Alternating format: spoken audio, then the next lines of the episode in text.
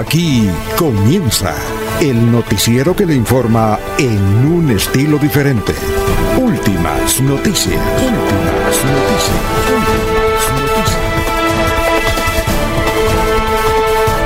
La información analizada por los expertos, sin sesgos, explicada con detalles, sin tanta carreta. Últimas noticias por Radio Melodía, también por Facebook y YouTube Radio Melodía. Director Alfonso Pineda Chaparro.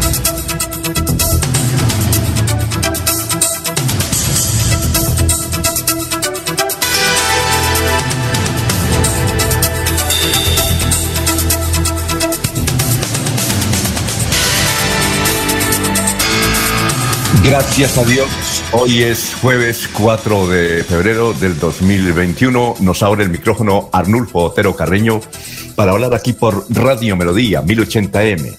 Melodíaenlínea.com, estamos por YouTube, estamos por Facebook. Son las 5 de la mañana, 4 minutos. Las temperaturas muy fuertes. Ayer registramos una temperatura, según el IDEAN, de 30 grados en la ciudad de Bucaramanga. Está haciendo bastante calor, pero vamos a saludar a nuestros compañeros de base aquí de Radio Melodía en esta plataforma virtual. Laurencio Gamba está en Últimas Noticias de Radio Melodía 1080 AM. Bueno, Laurencio, ¿cómo se encuentra? Tenga usted muy, pero muy buenos días. Bienvenido. Laurencio. Alfonso, muy buen día, sí. Hoy creo que estamos en otro sitio, a ver si nos mejora la señal. Pero para decir que el gobierno nacional pues, estará hoy aquí en Bucaramanga, medidas especiales de seguridad en todo el área metropolitana, incluido Lebrija, donde estará el señor presidente de la República hoy. Recordemos que los gremios, las autoridades departamentales estarán muy pendientes de la presencia del mandatario de los colombianos. No sé si la viceministra de Educación, de Deporte también estará aquí, Lina, Lina Barrera, cuanto en Lebrija darán al servicio de escenarios deportivos, Alfonso. Muy bien, son las 5 de la mañana, 5 minutos. Ya estamos en eh, Facebook Live para que poco a poco se vayan vinculando. Estamos enviando un saludo a eh, Gustavo Pinilla, que es uno de los primeros en estar aquí con nosotros en Radio Melodía. Igualmente, eh, un saludo para Jairo Macías, para Juan José Rinconosma, para Aníbal Navas Delgado, gerente general de Radio Taxi Libres, que tiene el teléfono 634-2222. Un saludo para mm, Ramiro Carvajal, de Deportivos Carvajal para Lino Mosquera, Peligan, Walter Vázquez, Benjamín Gutiérrez, Pedrito Galvis, Paulito Monsalve. Estamos eh, en Radio Melodía y seguimos saludando a nuestros compañeros aquí de eh, Noticiero Últimas Noticias. Jorge Caicedo está en Últimas Noticias de Radio Melodía 1080 AM. Jorge, ¿cómo se encuentra? Tenga usted muy, pero muy buenos días. Bienvenido y también saludamos a Gerardo Gómez Forero. Dice buenos días, hoy jueves, eh, hoy jueves sacerdotal, dice don Gerardo Gómez Forero, hoy jueves sacerdotal, los saludamos desde Alto Viento, pensionados Caja Agraria en sintonía. Buenos días y Dios los bendiga, María Carolina. Sí, Jorge, ¿cómo está? Tenga usted muy buenos días. Muy buenos días, don Alfonso. Como siempre, feliz de compartir con ustedes este espacio de últimas noticias y poder llegar a todos los amigos que nos acompañan en las diferentes señales de Radio Melodía en el 1080 AM y a través del Facebook Live. Eh, una cifra noticia a esta hora, don Alfonso, tiene que ver con la alternancia educativa en el departamento de Santander.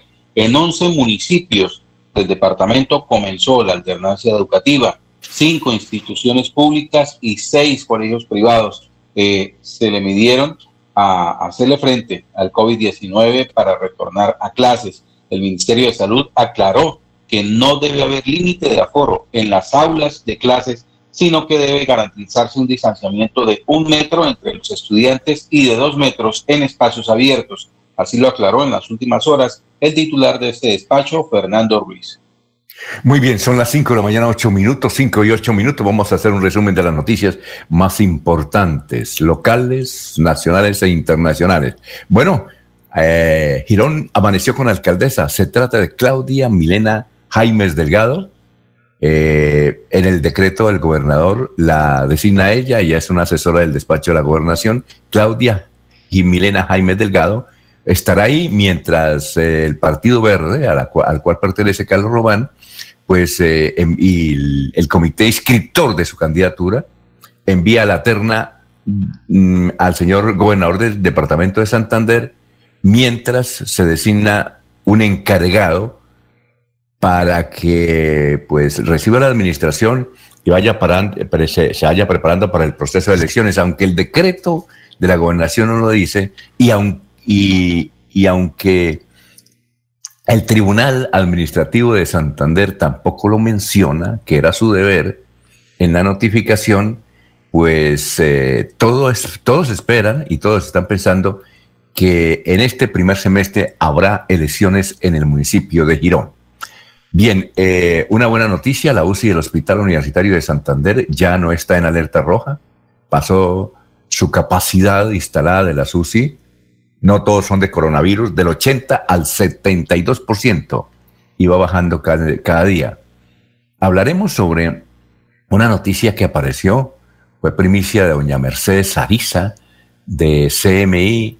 Vamos a pasar la noticia que ella eh, transmitió por su noticiero. El escándalo con el servicio de sexo en los taxis de Bucaramanga. Es una, pues, eh, aparentemente es una eh, nueva modalidad de servicios y escogieron a Bucaramanga, porque esa noticia no la teníamos en otra parte de Colombia, no la habíamos escuchado, pero el asunto es muy curioso y ustedes van a observar eh, el tamaño de servicio y desde luego los más perjudicados son los, los taxis organizados. Bien, son las 5 o 10 minutos. El presidente Duque estará en Bucaramanga. Los, eh, los itinerarios o las rutinas que va a tener el presidente Iván Duque en Bucaramanga o la agenda, pues eso cambia cada rato por motivos de seguridad, pero al iniciar este jueves, su agenda de trabajo estará primero en el municipio de Lebrija, donde entregará un escenario que llama Valle de los Ángeles Valle de los Ángeles, don Laurencio, usted que va mucho a Lebrija, ¿dónde queda Valle de los Ángeles? ¿O no, no ha ido a esa unidad deportiva? Valle de los Ángeles, eh, un escenario Alfonso, llama así. ¿Ah? Es el tradicional escenario de Lebrija que fue acondicionado con millonarias inversiones, eh, con la reglamentación requerida. Si ese está ahí cerca del casco urbano, creo que por ahí unos 500 metros del casco urbano de Lebrija, donde se acondicionó un escenario que tradicionalmente prestaba los servicios casi que en tierra, pero con la modernización, con sí, claro. todo esto que fue invertido, pues mejoró todo. En Lebrija. Bueno, el doctor presidente, el, señor presidente eh, entregará pues ese escenario deportivo. Aquí nos dicen de la alcaldía de Lebrija que eh, cuenta con dos canchas deportivas, y también, como dice usted, se espera eh, la visita, seguramente va a estar ahí, Lina María Rueda, que es la viceministra del deporte. Bueno, eh, también eh, ahí hay un parque que se llama Biosaludable, ahora que estamos en la pandemia, y tendrá un módulo de servicio y desde luego eso es encerrado. Durante la visita de trabajo en Bucaramanga, el mandatario activará la Red Nacional de Espacios Físicos. Se prende, que integra ciudades como Bogotá, Montería, Cali, Medellín, Barranquilla, Bucaramanga, Pereira, Manizales y Cartagena. Eh, bueno, entonces va a estar aquí el presidente, no sabemos si va a estar hasta las seis de la tarde, para que se siente ahí con, para hacer su programa. El pasado fin de semana lo hizo desde la ciudad de Cartagena, al fondo estaba el mar, no sabemos si el presidente eh, va a estar hasta horas de la noche en la ciudad de Bucaramanga. Son las 5.13 Recuerda, Alfonso, Alfonso la vez anterior desde Bucaramanga emitieron el programa. Recuerde que la vez anterior, aquí en... Eh, es que a veces a uno le piden...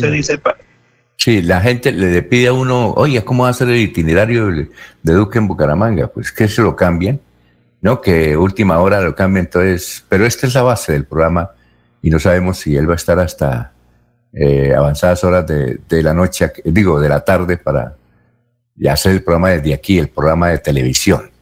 Bueno, vamos con... Sí, cuénteme, don Jorge. El programa se realizará aquí desde Bucaramanga eh, estará por el momento, se ha previsto que esté allí en la calle 48 con 28, en las antiguas instalaciones de Ecopetrol, el edificio que había adecuado Ecopetrol para la atención médica de, los trabajadores y, familiares de ellos.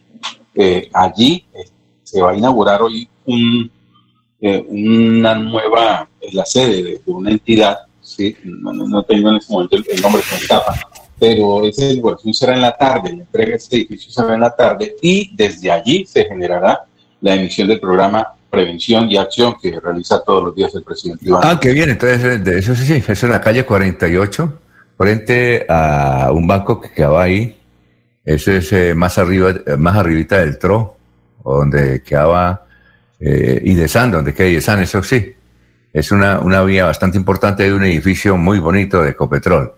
Bueno, son las 5.14 minutos. Tres educadores fallecieron por COVID en el departamento de Santander. Son Pedro A. Carvajal Villamizar de Huaca, Irene Sánchez del Colegio Santa Teresita en Barranca Bermeja y Elena Cáceres de Cáceres, Instituto Técnico Industrial de Málaga. Nos informan los educadores a través del CES. 5.15. Un juez dio caña norte de Santander y puso una condena de 50 años de cárcel a un hombre que mató a un menor luego de atacar con arma de fuego a su expareja sentimental. William Gerson Guevara Navarro es el responsable del homicidio de un menor de 12 años que iba de parrillero en una motocicleta. Bien, y ayer el abogado Carlos Arturo Rojas estuvo en una audiencia, estuvo en una diligencia en la fiscalía porque lo metieron en el lío de las extorsiones que le estaba supuestamente haciendo el ex procurador regional de la ciudad de Bucaramanga, Jesús Alejandro Garzón, a Richard Aguilar y a otros senadores. ¿Qué dijo Carlos Arturo Rojas en esa licencia? Dice, conozco al senador Richard Aguilar, porque durante algunos años fue mi vecino en Bucaramanga, pero jamás lo he llamado ni buscado. A mí me gustaría que le pregunten directamente al senador si él me estaba involucrando en este tema. Nunca he hablado con Richard Aguilar desde que fue gobernador, afirmó Carlos Arturo Rojas. Que en una de las diligencias se dice que, eh, los, los, mensajeros eh, del ex procurador eran eh, varias personas, entre ellos el abogado Carlos Arturo Rojas, pero él fue y aclaró el asunto. 516. Bueno, Vanguardia Liberal dice que hoy que sigue desaparecido, secuestrado un ganadero. Se supone que es que está secuestrado Gerardo Aranda Albarracín en Sabana de Torres. Sus allegados no tienen una sola pista. Eh, con el paso del tiempo la angustia crece y temen por su vida que corra peligro. Además no se sabe si es que está secuestrado porque parece que no ha habido exigencias. Y hoy el periódico El Tiempo trae una noticia que tiene que ver con Bucaramanga. Dice, ladrones comen gratis con nueva modalidad de estafa a restaurantes. Dice, los delincuentes piden, a los domicilios, piden los domicilios, pero el dinero nunca llega a los restaurantes. Por la contingencia generada por el COVID-19, muchos de los restaurantes en Bucaramanga habilitaron el servicio de pago por transferencia de diferentes bancos. Si el cliente va a realizar la transferencia de una cuenta del mismo banco del restaurante, esta se ve reflejada al instante de lo contrario, se puede demorar hasta 24 horas en llegar. ¿Qué hacen los delincuentes? Los delincuentes están aprovechando estas demoras y alto flujo de pedidos para enviar falsos comprobantes y que su pedido sea despachado. A ver, una fuente indica, los clientes deben enviar la captura de pantalla que genera la aplicación del banco cuando se realiza la transferencia para que los cajeros tengan el soporte del pago y muchas veces los restaurantes no se percatan de que efectivamente ese dinero entró. Entonces le están haciendo moñora eh, a los restaurantes en la ciudad de Bucaramanga, no sabemos si a nivel nacional. Eh, bueno, a nivel nacional la noticia más importante es el asesinato en Colombia de una, a una madre y una hija, eh, un doble feminicidio. Una madre y su hija de 14 años fueron asesinadas en el departamento del Meta. Eh, otra información a nivel nacional importante, el Ministerio del Trabajo por fin decretó beneficios a trabajadores informales. Está reconociendo el gobierno a los trabajadores informales y esto les mejora la salud y la pensión. Y a nivel internacional, toda la información es a nivel de las vacunas. En Chile, por ejemplo, ayer vacunaron 140 mil personas. En Inglaterra llevan 10 millones de vacunados. La otra información es que el Papa Francisco recibió segunda dosis de la vacuna contra el coronavirus de Pfizer. Eh, el 13 de enero lo habían vacunado y ayer lo vacunaron. Una cosa que muy pocos sabían es que el Papa Francisco, que tiene 84 años de edad, a él le falta un pulmón. Cuando era joven tuvo un accidente y perdió un pulmón. Entonces apenas tiene un pulmón, pero ya el Papa está vacunado. Eh, esas son las eh, informaciones más importantes. Hoy está cumpliendo años Nairo Quintana. Está cumpliendo creo que 31 porque nació en 1990 y está cumpliendo años Facebook. No sabemos, Jorge, cuántos años tiene Facebook, pero está cumpliendo años en el día de hoy. Mientras usted me busca, don Jorge, esa información, vamos a pasar eh, parte el, informe que hizo Ana Mercedes Ariza sobre esto, que inclusive ayer hubo varios programas en unas páginas y en programas de radio sobre el nuevo servicio de taxis. El, el servicio, a ver, uno lo llaman sexo en el taxi. Eh, otros eh, le dan otro nombre en inglés pero básicamente eso es la, noticia se originó en la ciudad de Bucaramanga y desde luego un escándalo a nivel nacional en materia de periodistas, ¿no? Bueno, entonces eh, vamos a, ver y escuchar este informe interesante. El, cambio se lo da una santanderiana que trabaja en CMI. La niña Luisa, no sé si usted la conoció, Jorge, esa que trabaja ahora en, en CMI, usted la conoció. Ella trabajó en TBC, allá la tuvimos fue compañera de trabajo. Eh, Luisa, ¿sí la conoció Jorge? ¿Jorge ya fue? Bueno, mientras regresa Jorge, entonces, eh, ¿Laurencio la conoce? ¿La periodista esa de CMI o no? Ah, Jorge, dígame. Sí, señor, sí. Ah, ¿también? Y Jorge también la conoce, ¿no? Sí, señora, Luisa Fernando todo la conocí en TVC. Originalmente ella llegó eh, junto al periodista Héctor Gómez Cabarí, fue quien, puedo decir, quien, quien la descubrió ¿sí? Cuando ella era estudiante de comunicación eh, social, eh, ella comenzó ah, haciendo la presentación de las sesiones del programa de Héctor Gómez Cabarilla y en Televisión Ciudadana. Eh, sí, una, impactaba mucho por su belleza y obviamente también en su talento de, bien, para la presentación. Ella vio porque ella luego trabajó en City TV y, y yo recuerdo que ella decía que tenía el sueño era llegar a Bogotá a ser una gran presentadora y ahí va santanderiana, que evidentemente le apoyó mucho Humberto Barrera, recordamos, y Sabino. Bueno, entonces ella le da cambio a, María Mercedes a Mechitas, y Mechitas hace un, un buen informe sobre este servicio curioso en la ciudad de Bucaramanga. Veamos y escuchemos.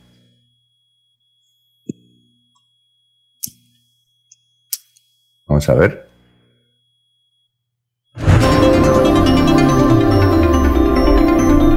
A ver.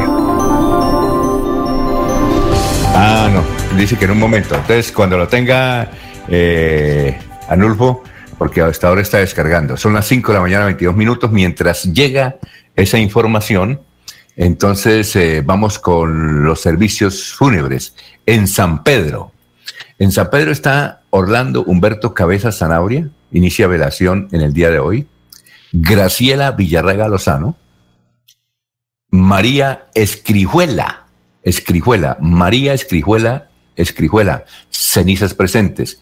Miguel Otero Rivera, cenizas presentes. Mar Mayerly Pavón Núñez, cenizas presentes. Ana Lourdes Jaimes Álvarez. Eso en San Pedro. Estamos, eh, vamos ahora con, vamos ahora con el, los olivos. En Los Olivos están Ahí quiénes están los olivos. Buenaventura Correa Suárez, Víctor Manuel Olejua Galvis, Rosalía López de Duarte. Y obviamente, eh, ya lo mencionamos, eh, fallecieron tres, eh, tres educadores. Aquí nos dice un sangileño, dice, ya dijeron los muertos, profesor, ya lo dijimos. Vamos a repetir los nombres de los educadores que últimamente han muerto por COVID. porque aquí nos pide Pedro A. Carvajal Villamizar de Huaca, Irene Sánchez del Colegio Santa Teresita en Barranca Bermeja, Elena Cáceres de Cáceres, Instituto Técnico Industrial de Málaga. Muchas gracias al profesor que nos escribe desde el municipio de San Gil, eh, eh, Jesús Alfredo Ortiz. Bueno, ahora sí, ya está listo el informe eh, de CMI sobre lo que ocurre en la ciudad de Bucaramanga. Seguimos en Noticentro 1 CMI. Con pruebas en mano, el gremio de los taxistas está denunciando que en Bucaramanga, a través de varias plataformas de transporte público y privado, se están ofreciendo servicios sexuales. Ana Mercedes Ariza nos tiene la historia. Ana, buenas tardes. Luisa, televidentes, muy buenas tardes. Pues la historia comenzó con la publicación de un video de una plataforma de transporte público y privado en la capital de Santander que muestra cómo en el interior de un vehículo se tienen relaciones sexuales durante su recorrido por las calles de la ciudad. La denuncia fue presentada por taxistas. Videos con censura y audios como este. El Uber Sex es para fetichistas de boyerismo y exhibicionismo.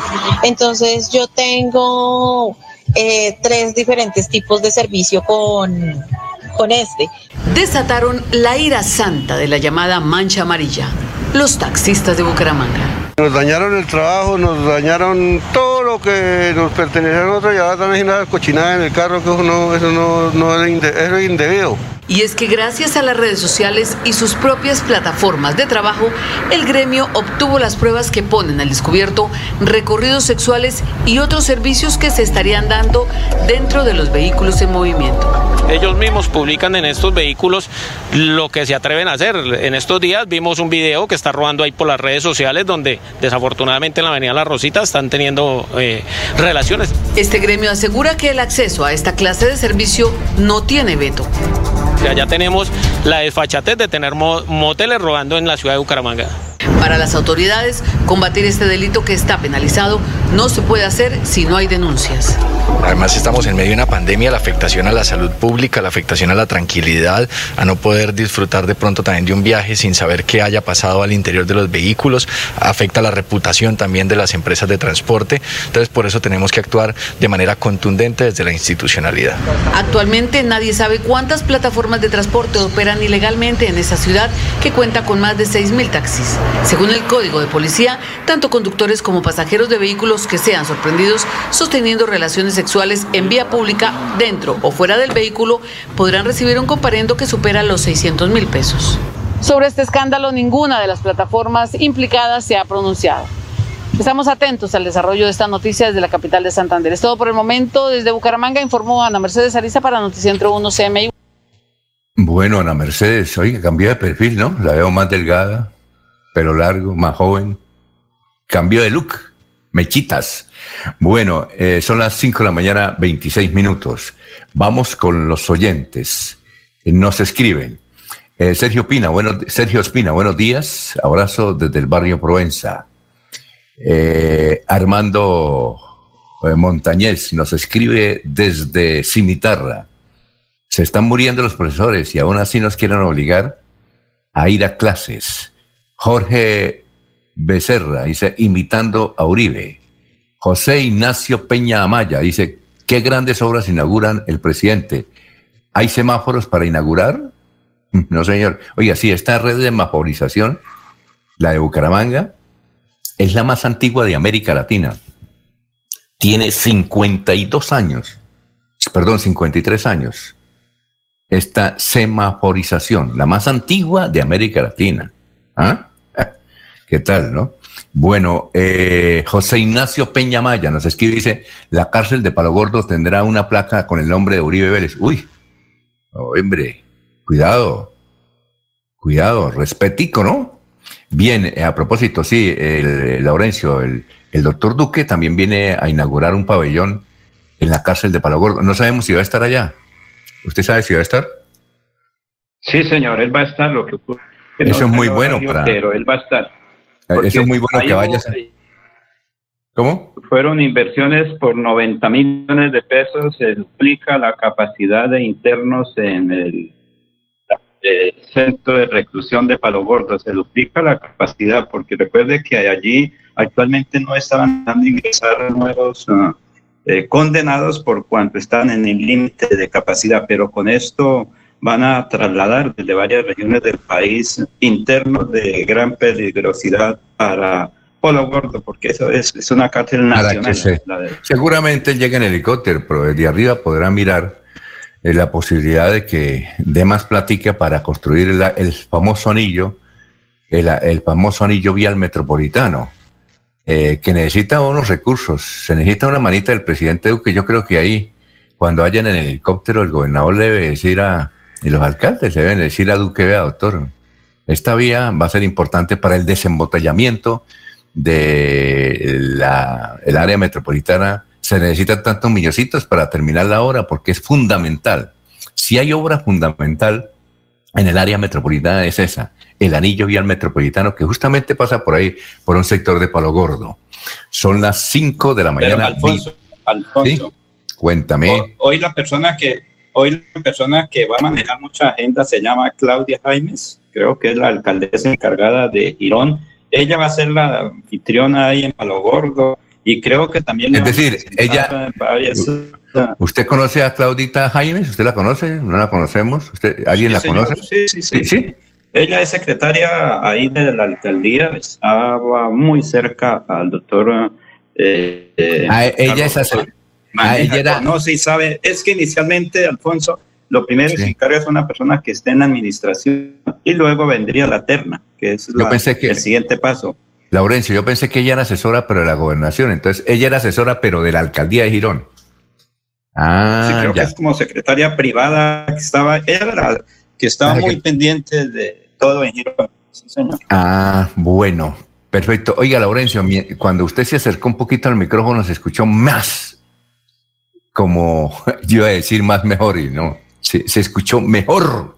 cuando usted se acercó, cuando hizo así, se acercó, su voz se escuchó súper bien, ¿oyó? Así que acérquese al micrófono. creo que está muy lejos. Cuidado. ¿Ah? Acérquese. Que cuente mejor. Cuente mejor. Una, consulta para algunos oyentes, pero veo que están muy, eh, están opinando mucho con respecto a los docentes que han fallecido por COVID. Eh, ¿Qué relación hay entre el regreso a clases y el fallecimiento de esos docentes?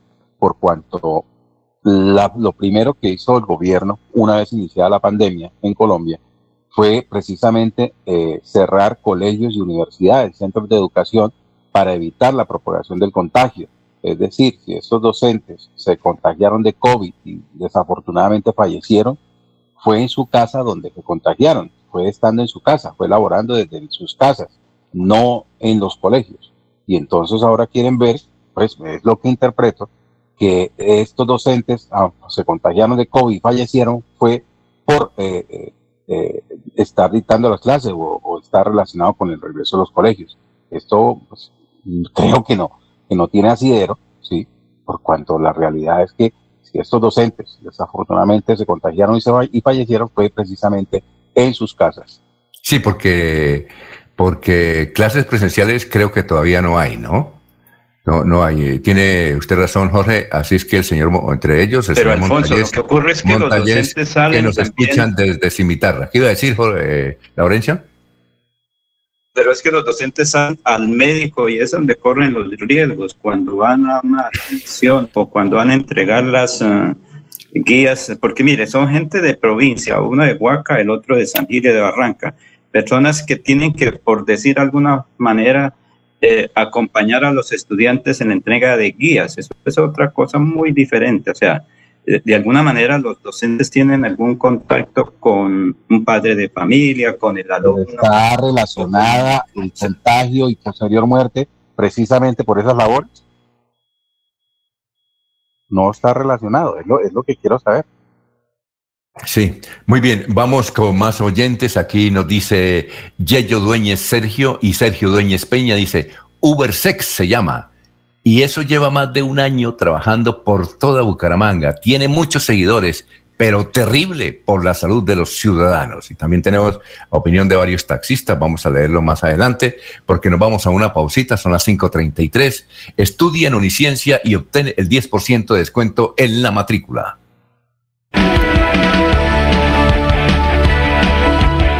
Melodía es la radio que lo tiene todo.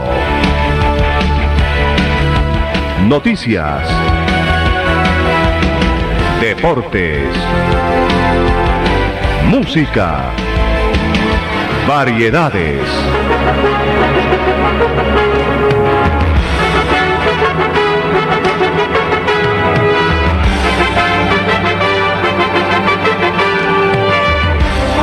Melodía La Grande. Es momento de continuar con tus sueños. Especialízate en Derecho Constitucional en Uniciencia, con docentes magistrados, planes de financiación, posgrado interdisciplinario. Inscríbate al 630-6060, extensión 1028, y este 2021 obtén un nuevo logro en tu vida profesional. Te presentamos el proyecto Parque Tecnológico Ambiental Chocoa, un parque a 19 kilómetros del casco antiguo de Girón, en el que se desarrollará una operación con los más altos estándares de calidad, amigables con el ambiente, garantizando el respeto, la protección y preservación total de los recursos naturales. Veolia, renovando el mundo. La Feria Escolar Cajazán te da más. Ven a nuestro supermercado Cajazán Puerta del Sol y aprovecha tu bono escolar, descuentos, grandes opciones de crédito y muchos beneficios más. Ven y aprovecha todo lo que tenemos para ti. Garantizamos todos los protocolos de bioseguridad. Aplican condiciones y restricciones. Promoción válida hasta el 28 de febrero del 2021. Vigilado Supersubsidio. Se va la noche y llega últimas noticias. Todos los días, desde las 5 de la mañana, empezar el día bien informado y con entusiasmo.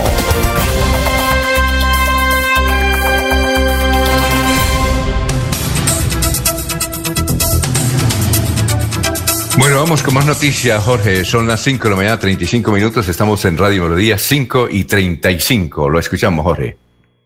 Un segundo, don Alfonso, que estoy eh, Ah, bueno, listo. Actualizando. Perfecto, Alex, bien. tengo la historia de Facebook, don Alfonso, de acuerdo a la información que usted me ha Así Ah, que solicitado. hoy cumpleaños. Sí.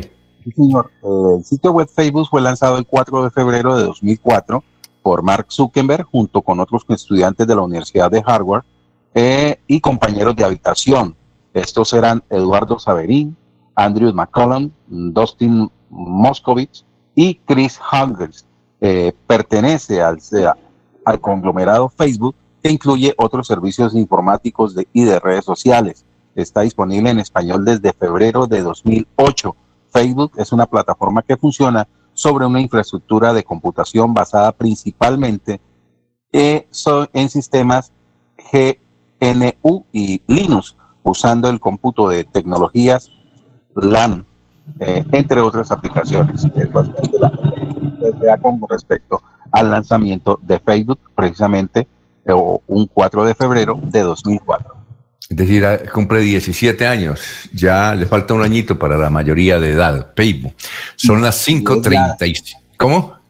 Es la reina de las redes sociales, Facebook. eh, sigue siendo la que mayor número de cuentas registra en cuanto a la participación de, de- de- de personas. Y, y- Facebook es dueña de otras empresas como WhatsApp. Sí, entiendo eso. Que es la dueña de. WhatsApp también. Con el tiempo fue adquiriendo algunas otras aplicaciones, adquirió WhatsApp e igualmente Instagram, creo que está también asociada a Facebook. Ah, muy bien. Bueno, y son moñonas. Son las 5.37. Don Laurencio, lo escuchamos. Estamos en Radio Melodía y estamos saludando al profesor Rodrigo mm, Díaz, que dice, no estoy de acuerdo con los comentarios del señor Jorge Caicedo. Nosotros, los profesores y los que pasamos de 50 años, te- estamos expuestos precisamente a la presencialidad. Y esos profesores no murieron porque estaban metidos en la casa, sino porque tenían que hacer actividades en los colegios. Eso nos dice este caballero. Y otros profesores también que nos dan eh, mensajes sobre el particular. Bueno. Interesante, interesante que el oyente nos diga cuáles eran esas actividades que te dan relacionadas con la asistencia al colegio. Ah, tal vez a veces los, los citaban a las reuniones y en los, sobre todo en los pueblecitos donde el, el COVID no era como muy fuerte, pues y como a veces no hay que coger ni bus ni nada, quedan cerca, pues van a un paso, ¿no? Van a un paso. Bueno, eh, 538, Laurencio, lo escuchamos. Alfonso, hoy quien quiera salir en el área metropolitana debe llevar todos los documentos, los documentos del carro, porque hay controles en diversos sectores por la presencia del presidente y su equipo de gobierno en Lebrija, Girón y Bucaramanga. Entonces, quienes quieran salir a la calle hoy, pues estarán pendientes de controles por el ejército, la policía o los miembros de Casa de Nariño, que es la seguridad presidencial.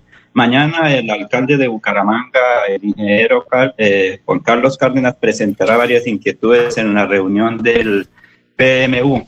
Hoy en Pidecuesta hay normalidad en torno a la empresa electrificadora de San fue suspendido eh, la actividad que tenían proyectada para eh, suspender el servicio de energía por trabajo en las redes en pie de cuesta. Hoy no hay eh, ningún trabajo en cuesta. El Carrasco y la emergencia también serán temas que hoy las autoridades del área metropolitana, particularmente Girón, estará presentándole al señor presidente de la República. Gestión del riesgo lleva agua a varios municipios santandereanos porque la situación es muy compleja. Aquí, a Dios gracias, tenemos buen servicio de agua, pero uno sale aquí a 20, 20 kilómetros en Lebrija, en Girón y en otros municipios se tienen dificultades con el agua. Javier Chacón es el alcalde de Suaita. Hace un año precisamente estuvimos allí acompañando al gobernador en las ferias y fiestas de Suaita. Hoy este municipio se proyecta para llevar gas natural a sus comunidades rurales. Precisamente Javier Chacón, que es el alcalde de Suaita, nos tiene este dato sobre ese gran proyecto que impulsa la gobernación de Santander, el Ministerio de Minas y la gobernación de gas natural para la gente de Suaita.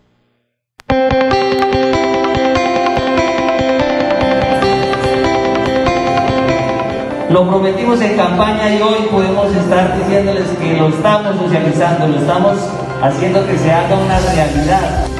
Este es un proyecto que va a beneficiar a más de 300 familias aquí en San José de Suaita, un proyecto que costó alrededor de 1.400 millones, donde también con el gran apoyo y aporte de nuestro gobernador, el doctor Mauricio Aguilar, vamos a recibir un subsidio de 677 mil pesos por usuario. Muchísimas gracias, mi doctora, por eh, tener en cuenta nuestro municipio y ahí vamos a estar tocando, molestando, para poder llevar este importante servicio a todas las veredas de nuestro municipio y a los corregimientos donde no los tenemos.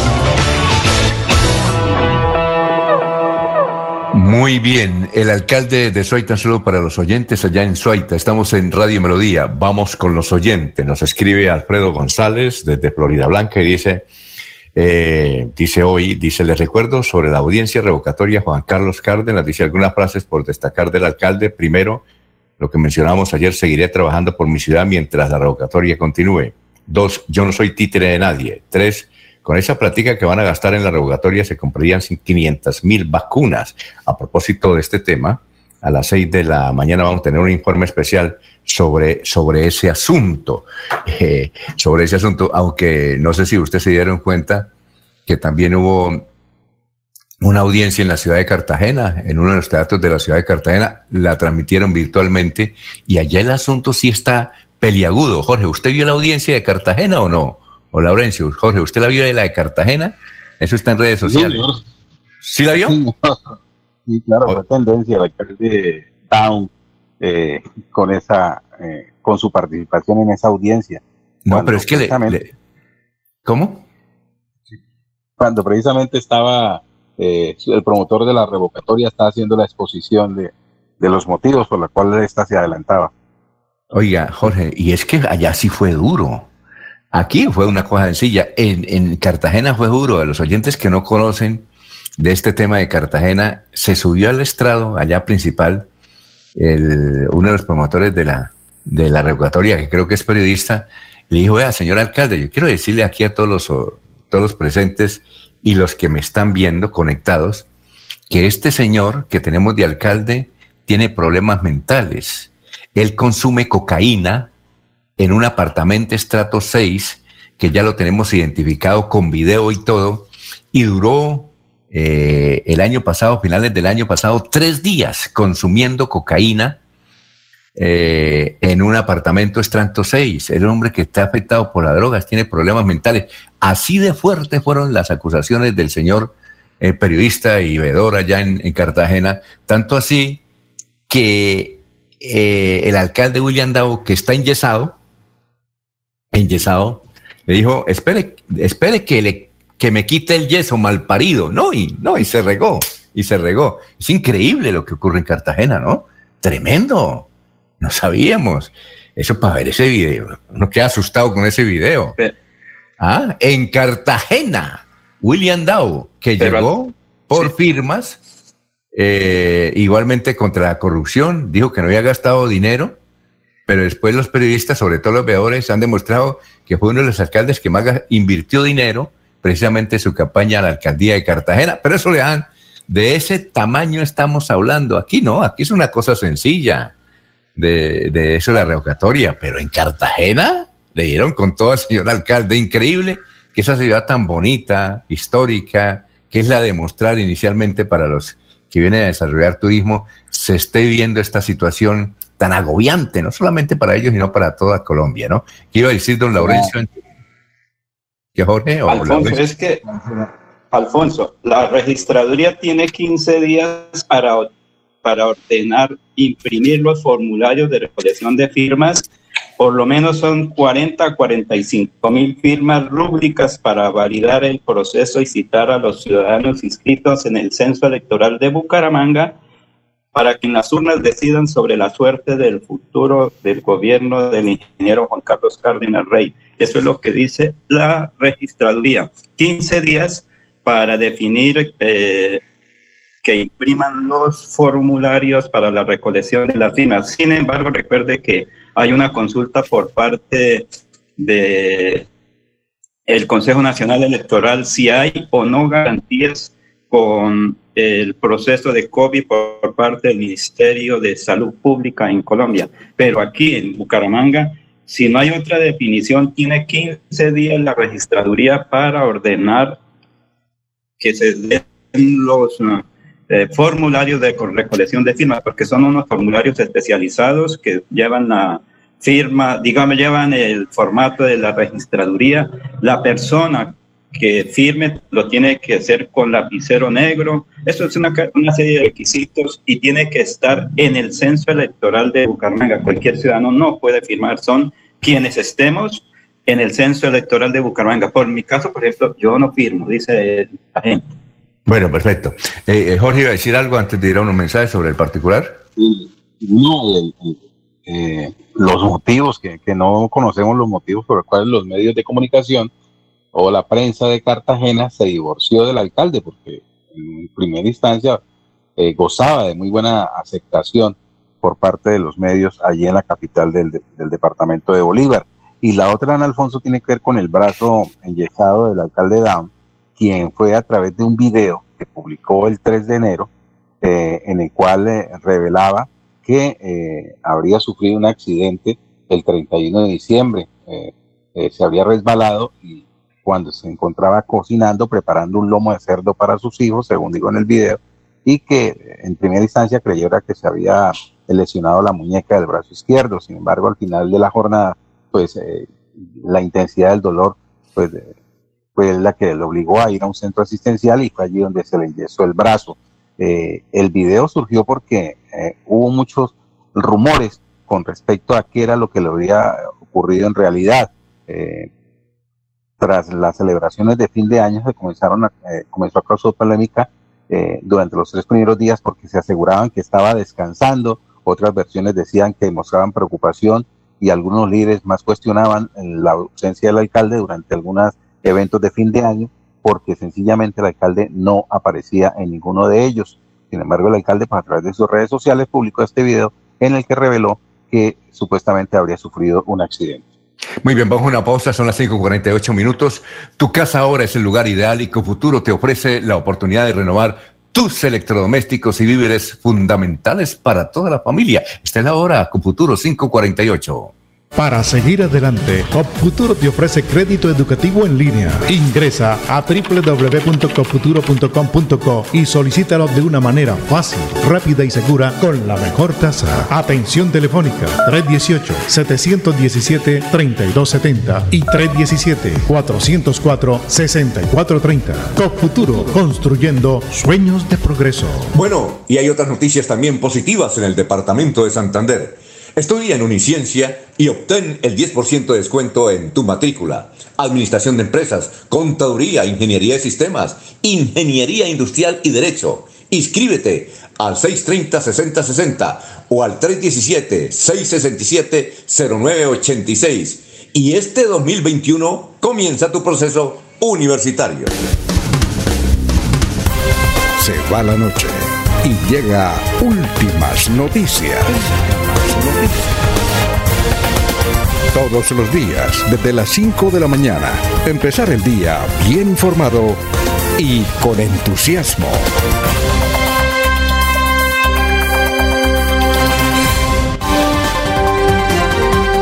Ernesto Alvarado está en Últimas Noticias de Radio Melodía 1080 AM.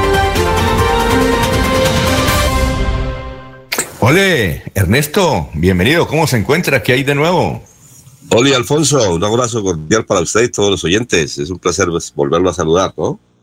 Bueno, ¿qué noticias hay por Florida Blanca? Dice un amigo que van y vienen. Bueno, ahí vamos y venimos en medida de las posibilidades aquí para acompañarnos a través de esta plataforma y a través de eh, Radio Melodía, que se escucha supremamente bien aquí sobre este sector.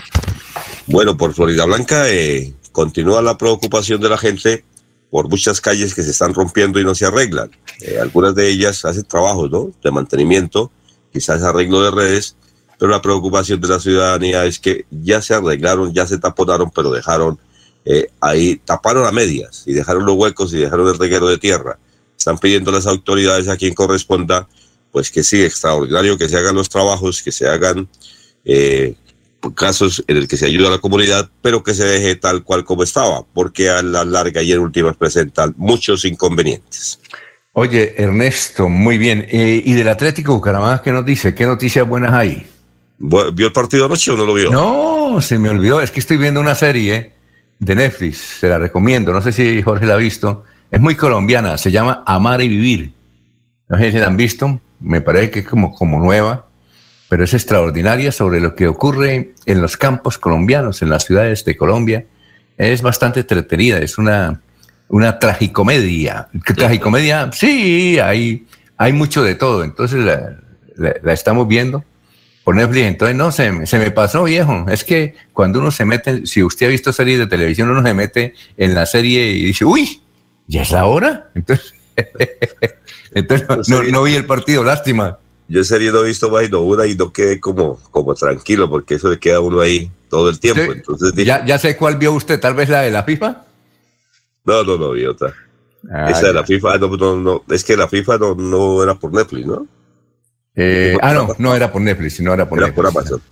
Sí, claro. Y únicamente vi una partecita. De la, ¿Qué iba a decir, Jorge? No hay que confundir serie con telenovela, ¿no?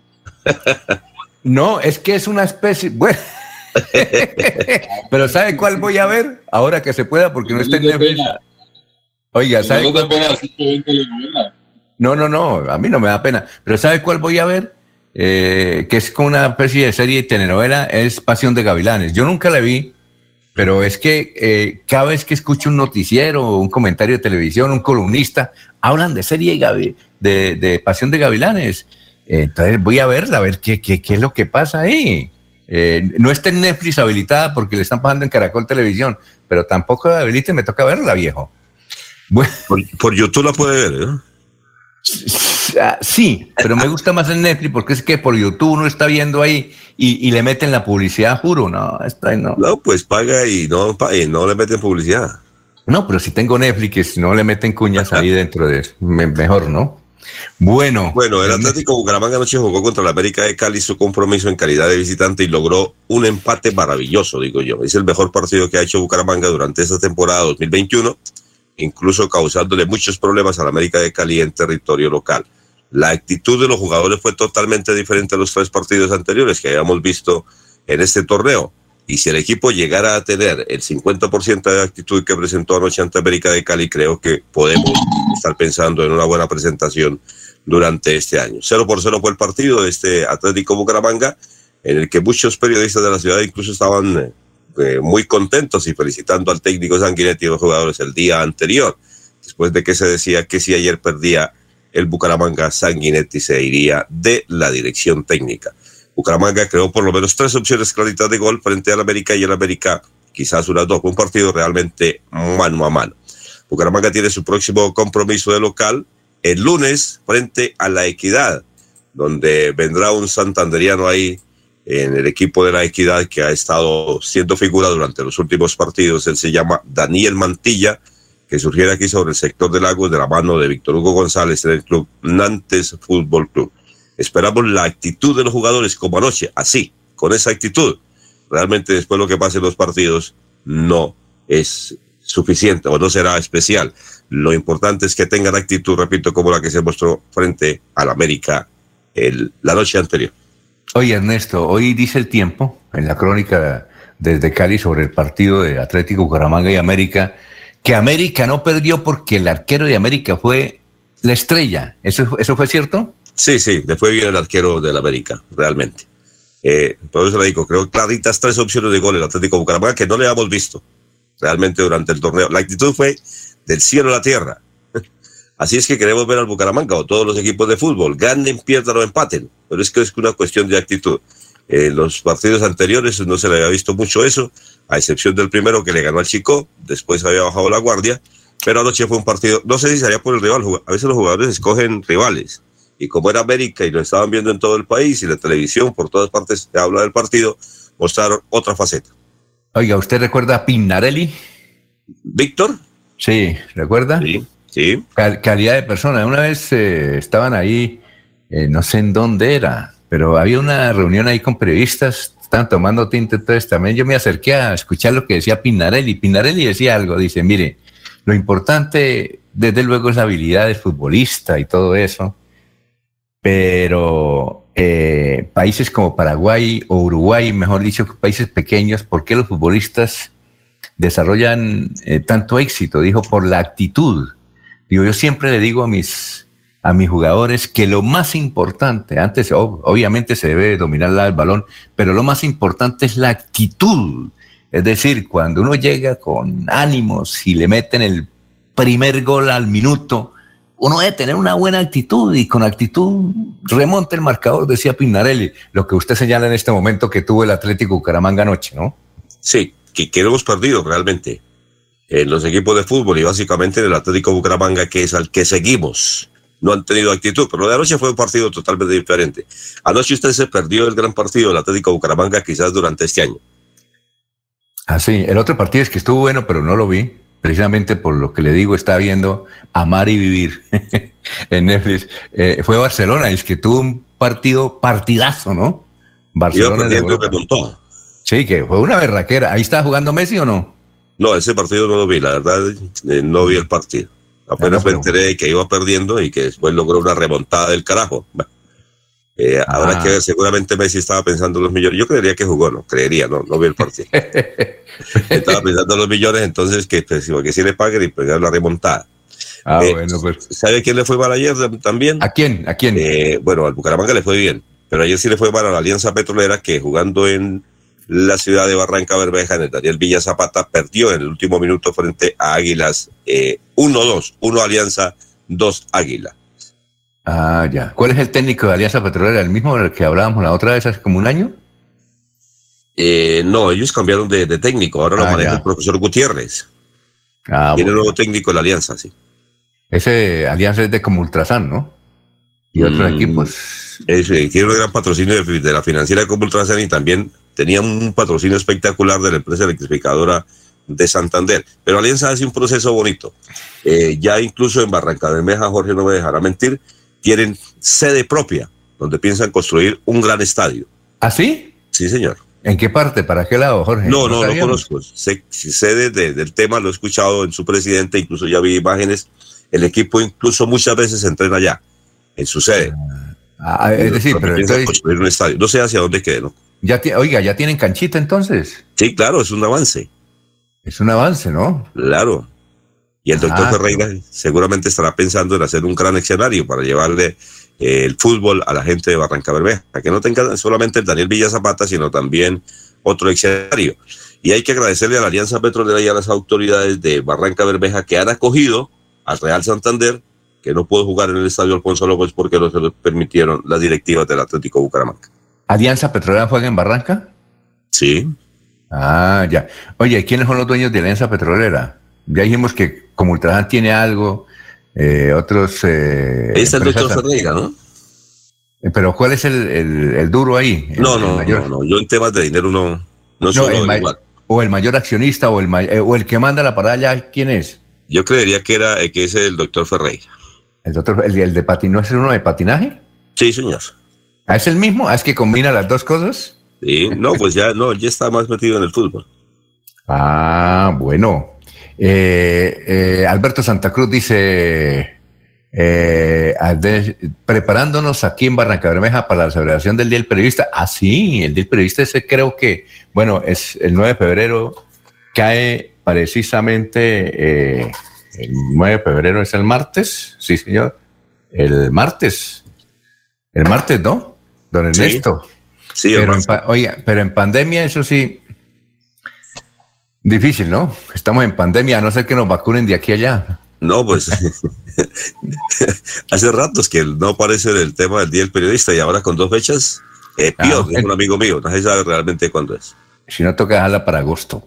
Son las 6 de la mañana. Bueno, gracias Ernesto. Vamos a hacer una pausa. Ponte al día y barremos tu deuda. En Veolia te ofrecemos un 20% de descuento sobre tu deuda del servicio de aseo. Son las 6 de la mañana. Aquí Bucaramanga, la bella capital de Santander. Transmite Radio Melodía, Estación Colombiana, HJMH, 1080 kilociclos, 10.000 vatios de potencia en antena, para todo el oriente colombiano. Cadena Melodía, la radio líder de Colombia. En el Parque Tecnológico Ambiental Chocoa, las aulas ambientales serán un espacio dedicado a la enseñanza y socialización, donde se impartirán conocimientos de procesos medioambientales a niños, estudiantes de colegios, universidades, empresas y comunidades en general. Veolia, renovando el mundo. Un especial saludo a los habitantes de Bucaramanga y Santander. Les habla el doctor Javier Aristizábal. He investigado las plantas medicinales colombianas por 20 años. He creado la terapéutica natural al altel para tratar las principales enfermedades de los colombianos. Estoy con ustedes de 10 y 30 a 11 de la mañana por esta emisora. Estoy seguro que lograré cosas interesantes en la salud de todos ustedes.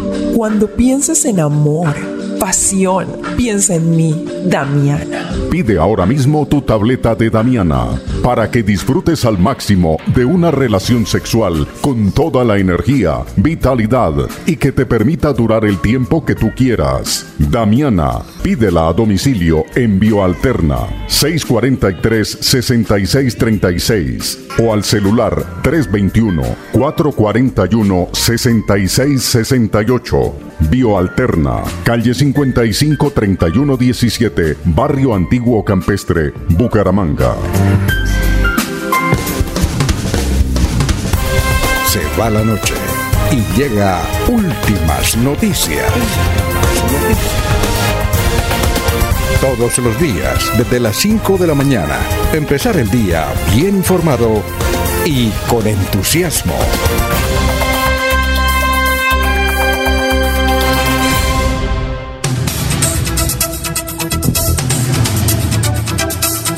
Muy bien, son las seis de la mañana, dos minutos. Eh, bueno, les quiere mucho a usted, Laurencio. Le escribe. Ah, pero antes, antes de, este mensaje para usted, Laurencio, es que vamos a hablar de la revocatoria aquí en la ciudad de Bucaramanga y tenemos al doctor Pedro Nilsson Amaya, es concejal de la ciudad de Bucaramanga. Vamos a probar el sonido. Eh, doctor Pedro Nilsson, tenga usted muy, pero muy buenos días. Muy buenos días, Alfonso, a usted, a todo su equipo de trabajo. A un saludo muy especial a la parte técnica y a todo, a todos los de Radio Melodía. Bueno, doctor Pedro Nilsson, ya pues conocemos eh, los argumentos que usted ha expuesto y la ciudadanía de la revocatoria al alcalde por el incumplimiento del programa y por otros asuntos que tienen que ver eh, con la transparencia. Eh, la pregunta es esta.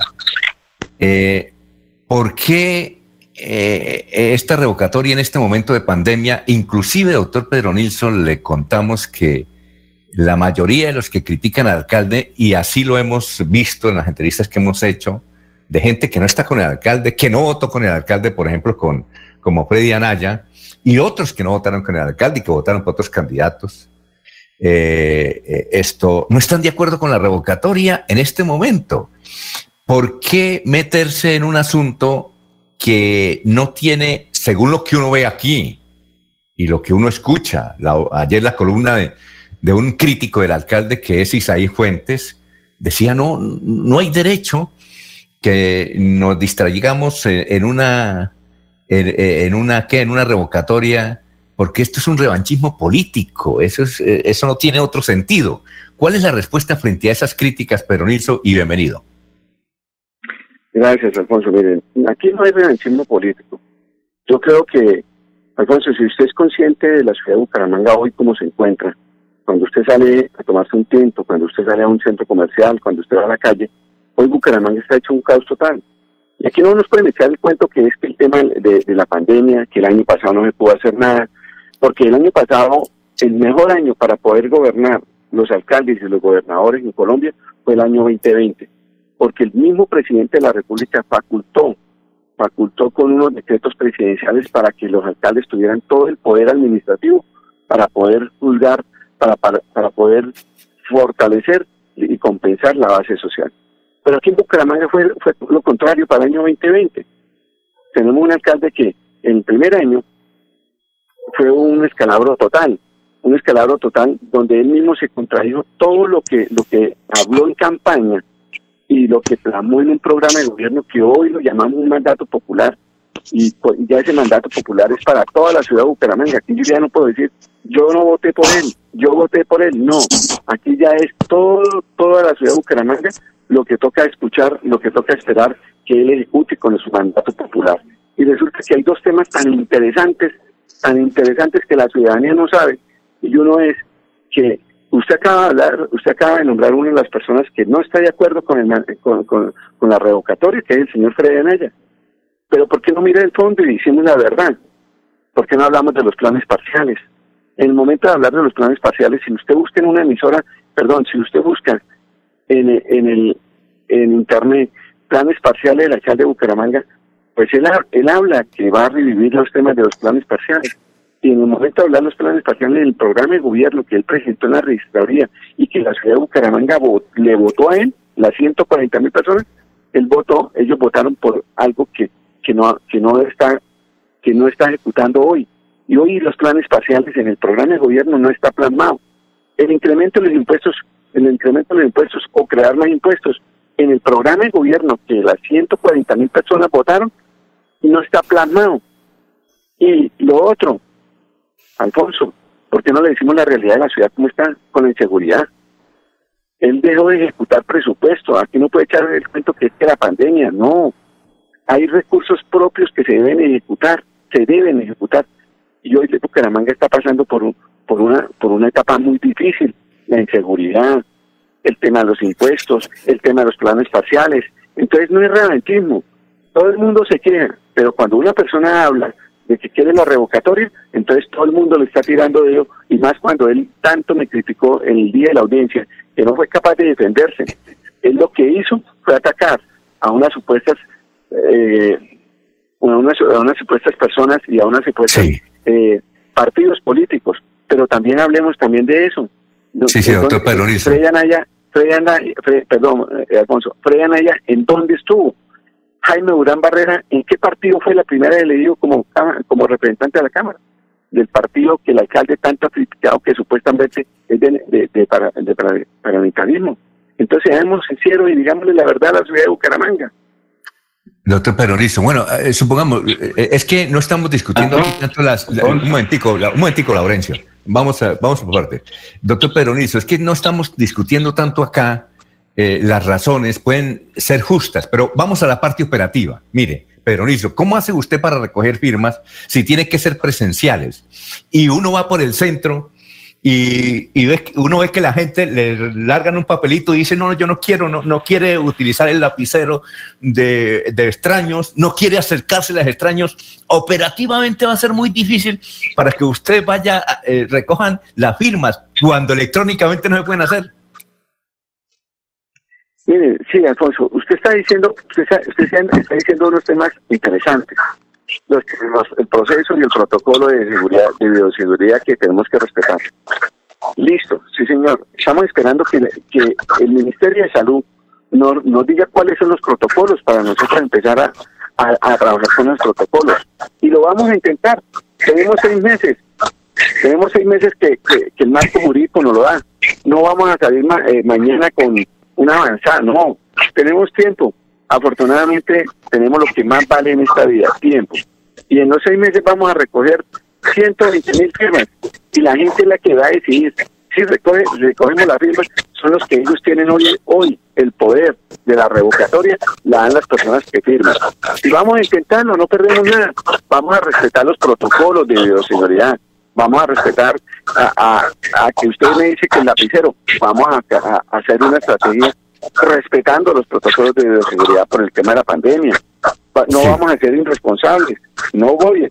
Miren, Alfonso, yo creo que en la vida, así como yo respeto muchos medios de Bucaramanga, usted es consciente que Pedro Luis Amaya es muy responsable y que lo que le interesa a la ciudad es el interés general. Yo no estoy hablando como Pedro Nilsson, yo estoy hablando como vocero de un grupo de empresarios, líderes de las bases sociales que se han sentido golpeados y que se han sentido pisoteados por la administración en este último año. No lo podemos hacer el año entrante, el tema de la pandemia, perdón, la revocatoria. No lo podemos hacer el año entrante porque nuestra constitución política y nuestra norma jurídica dice que son los dos primeros años y desafortunadamente eso se vence el 30 de diciembre de este año. Doctor Peronizo, mire, con todo respeto le hacemos esta pregunta. Eh, eh, usted habla de transparencia en esta administración. Pero habrá algún oyente o habrá algunos oyentes que diga, ¿cómo Pedro Nilsson puede hablar de transparencia cuando él estuvo en un partido, en el nacimiento de un partido, como es el PIN y luego Acción Ciudadana, un partido que fue el símbolo de la corrupción, tanto así que uno de los fundadores está también aún en la cárcel por otros delitos, un partido que fue asociado con el paramilitarismo, un partido que tiene todo lo malo de la democracia, tanto en la parte penal como en la parte social, como Pedro Nilsson, cuando fue socio empresarial y político de Luis Alberto Gil, nos va a hablar de transparencia. Perdone que le haga esa pregunta, pero es que eh, eh, eh, hemos escuchado algunos comentarios aún del mismo alcalde y de los que defienden o critican también al alcalde, que usted no es el símbolo para eso. Excúseme la pregunta, se la hago con todo respeto, doctor Pedro Nilsson. Gracias, Alfonso, por esa pregunta. Y si voy a, ser tan sincero para contestárselo, y le voy a pedir el favor que recuerde la historia. Jaime Durán Barrera fue elegido en el 2006 como representante de la Cámara por Conferencia Ciudadana, después PIN, después Nación Ciudadana, y después saltó como buen cobarde para otro partido. Oscar Reyes, Edgar Gómez Román, Freddy Anaya. Y así sucesivamente los caciques que hoy están liderando procesos políticos. Entonces, hoy le pregunto, Alfonso, nómbreme el primer partido en Colombia, el uno. Y usted sabe que yo soy muy correcto y usted es testigo. Y le doy la apuesta. Apuésteme lo que quiera. Nómbreme el primer partido. Partido político que supuestamente está de tradición no un movimiento de ahorita hace ocho años o doce años, no, Nómbreme un partido que no hubiese tenido problemas con escándalos de corrupción y con escándalos de, parapolíticos. Y que no estén presos. Nómbreme uno. Dos. Y eso sí, discúlpenme, me lo voy a corregir, Alfonso. Yo no he sido socio, no he sido socio de Luis Alberto. Ah, me pagaron para asesorías como si usted me busque y me, dice Pedro Nilsson, ¿cuánto me vale una asesoría para montar una empresa, para buscar un fortalecimiento financiero? Y yo con gusto le, doy la asesoría. Tres, desde el año 2000, desde el año 2000, Alfonso, dígame, todos los partidos que se le acercaron, perdón, todos los medios de comunicación, que tengo también las pruebas, que se le acercaron a Luis Alberto y le sobaban chaqueta. Entonces, no venga echarme un cuento del tema de corrupción y de parapolítica con el señor Luis Alberto Gil Castillo, cuando muchos medios de Bucaramanga lo alababan y le, sentían respeto. Entonces, hoy yo digo al señor alcalde de Bucaramanga, el que está hablando del tema de, de parapolítica, que está teniendo conversaciones con personas que nacieron en un partido supuestamente como usted lo acaba de escribir.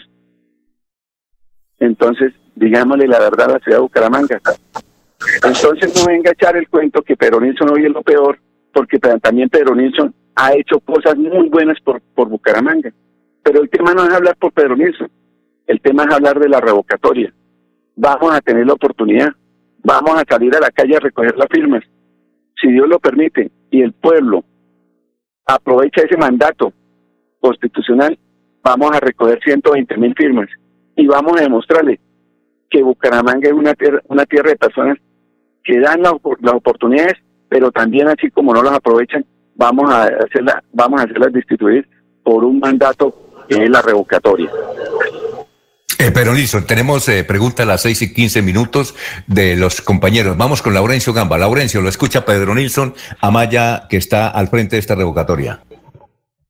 ¿Me puede eh, Sí, buen día, pero mire, son 140 mil votos que obtuvo el alcalde actual. Usted representa a esa gente que votaron por el alcalde. Usted dice que no votó por el alcalde. Y hace cuatro años o tres años usted lideró en el centro de Bucaramanga un proceso para evitar las ciclorrutas, estaba en contra del entonces alcalde de Bucaramanga. Ese grupo de comerciantes, de empresarios, también lo está apoyando en este proceso para revocar al alcalde de Bucaramanga en virtud que eh, en Bucaramanga hay muchísimo desempleo por la pandemia, aunque no se reconozca que ese es el factor determinante.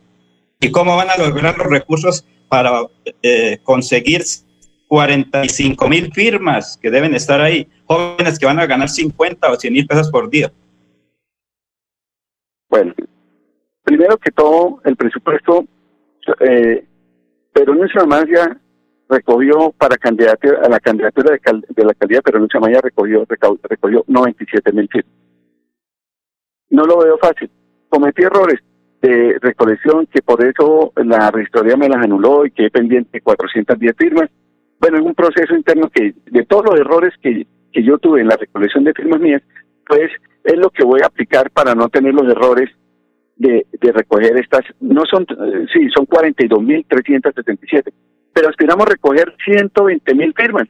Aspiramos que 120.000 personas bumanguesas que quieran la ciudad no firmen, que se hayan sentido golpeadas por impuestos, que se hayan sentido golpeadas como la persona que acaba de hablar, las ciclorrutas. Fui el opositor más grande que tuvo los cuatro años Rodolfo Hernández.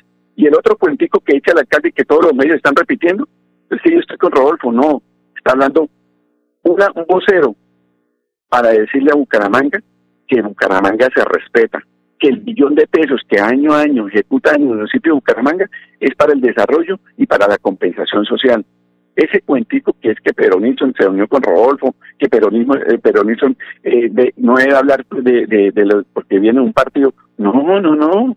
Seamos sinceros. Miren, Alfonso, le voy a hacer la pregunta. ¿Usted tomó la molestia de ver la audiencia o escuchar la audiencia después que está grabada en el Consejo Nacional Electoral? Sí, todos todo la vimos, claro, la, la vimos grabada. Ah, bueno, Listo, si usted la vio, dígame usted por qué el alcalde no me refutó con números, por qué no me refutó lo que yo le dije, los errores de la ciudad de Bucaramanga, lo que él ha cometido. Fue capaz de desprestigiar una institución como el asilo San Rafael de más de 110 años, que fue el, el primer asilo que tuvo Bucaramanga de los adultos mayores, y fue capaz de pagar medios, desplegar medios eh, de televisión, radio, prensa, y de tratarlos de ladrones pero no fue capaz de salir diciendo que, está que él también ha hecho corrupción porque tuvo un error. Pero este sí fue un error que se puede mostrar a Edo.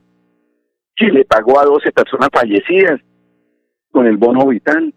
Digámosle la verdad a la ciudad, Alfonsito. Y en el tema de las ciclorrutas, yo no estoy de acuerdo porque el desarrollo de la ciudad son las vías.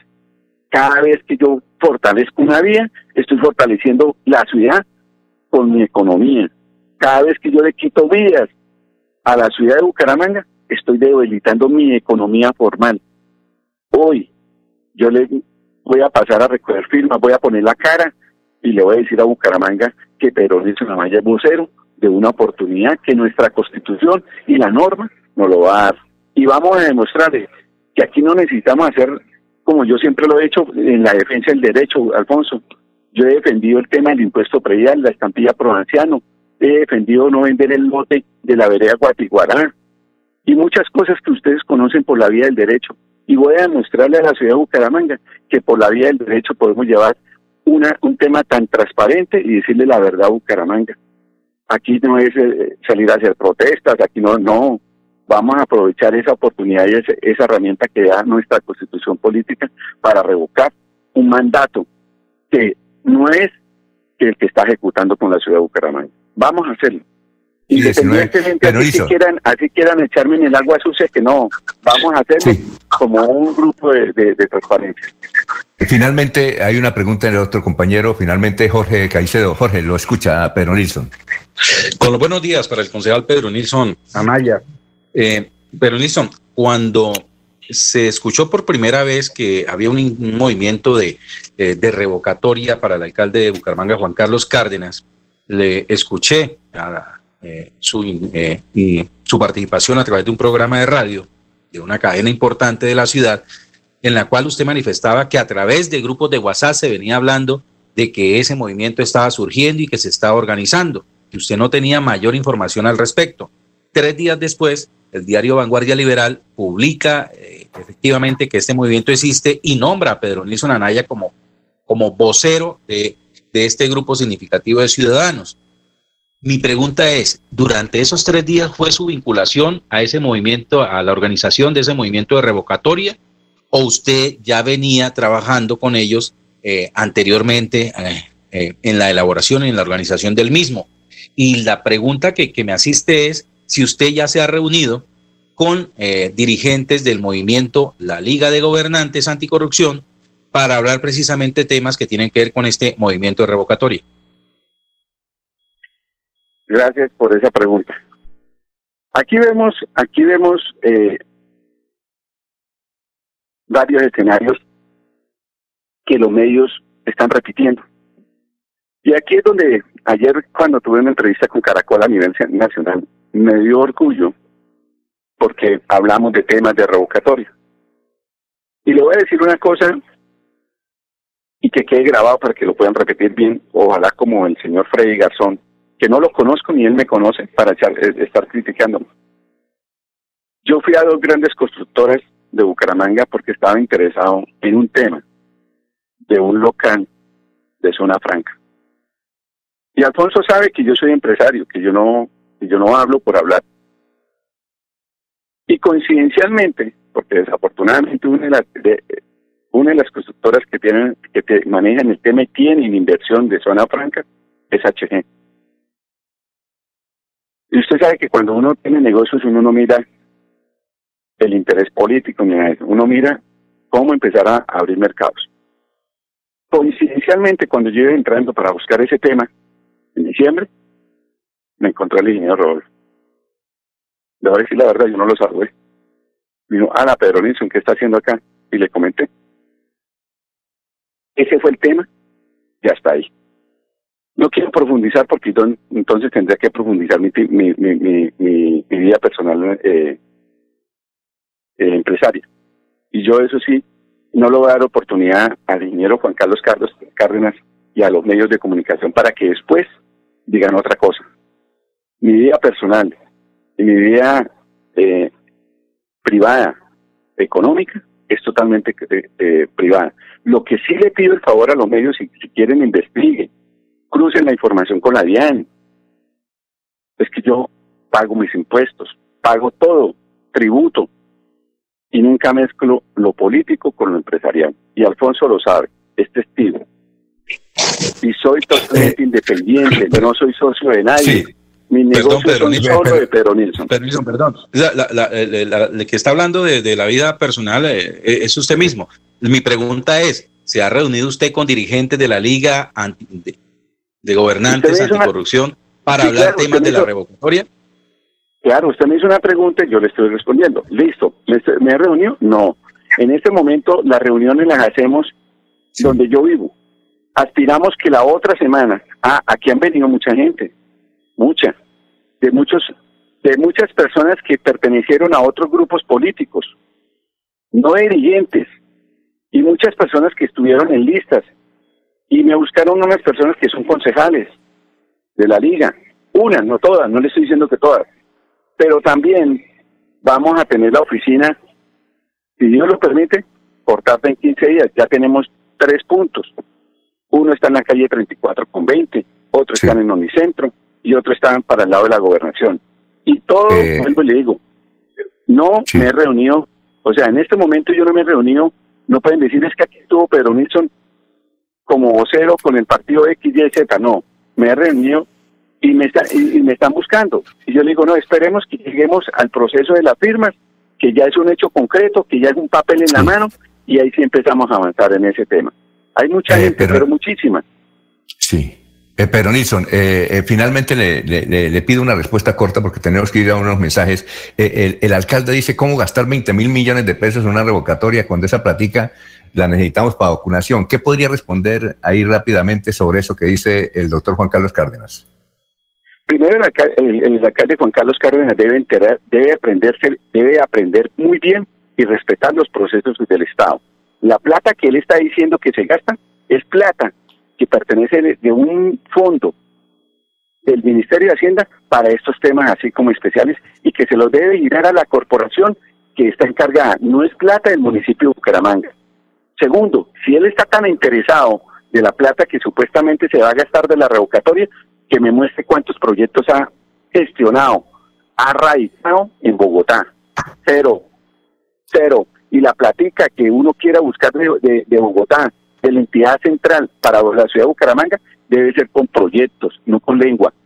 Entonces, hoy le digo, dígame cuántos proyectos el alcalde quiere traer para Bucaramanga cuando tiene un equipo tan negligente que no ha sido capaz de cómo gestiona la plata de orden nacional para a nivel Bucaramanga. Así que ese cuento eh. que quiera echar de que esto es así y esto es así, no engañe más a la ciudad. Dígame, no fue capaz de ejecutar presupuesto de él mismo, recursos propios de nuestros impuestos para el tema del COVID. Yo sí le muestro en papel cuánta plata dejó de ejecutar, no le estoy inventando. Cuando quiera, Alfonso, yo le muestro y le digo, mire, aquí tanto que habla que él quiere ser doliente del COVID, que él quiere ser doliente, pues empiece ejecutando los recursos propios de nuestro municipio, de nuestros impuestos, y ahí sí empieza a hablar que la platica de la revocatoria, no, eso es populismo y eso es politiquería.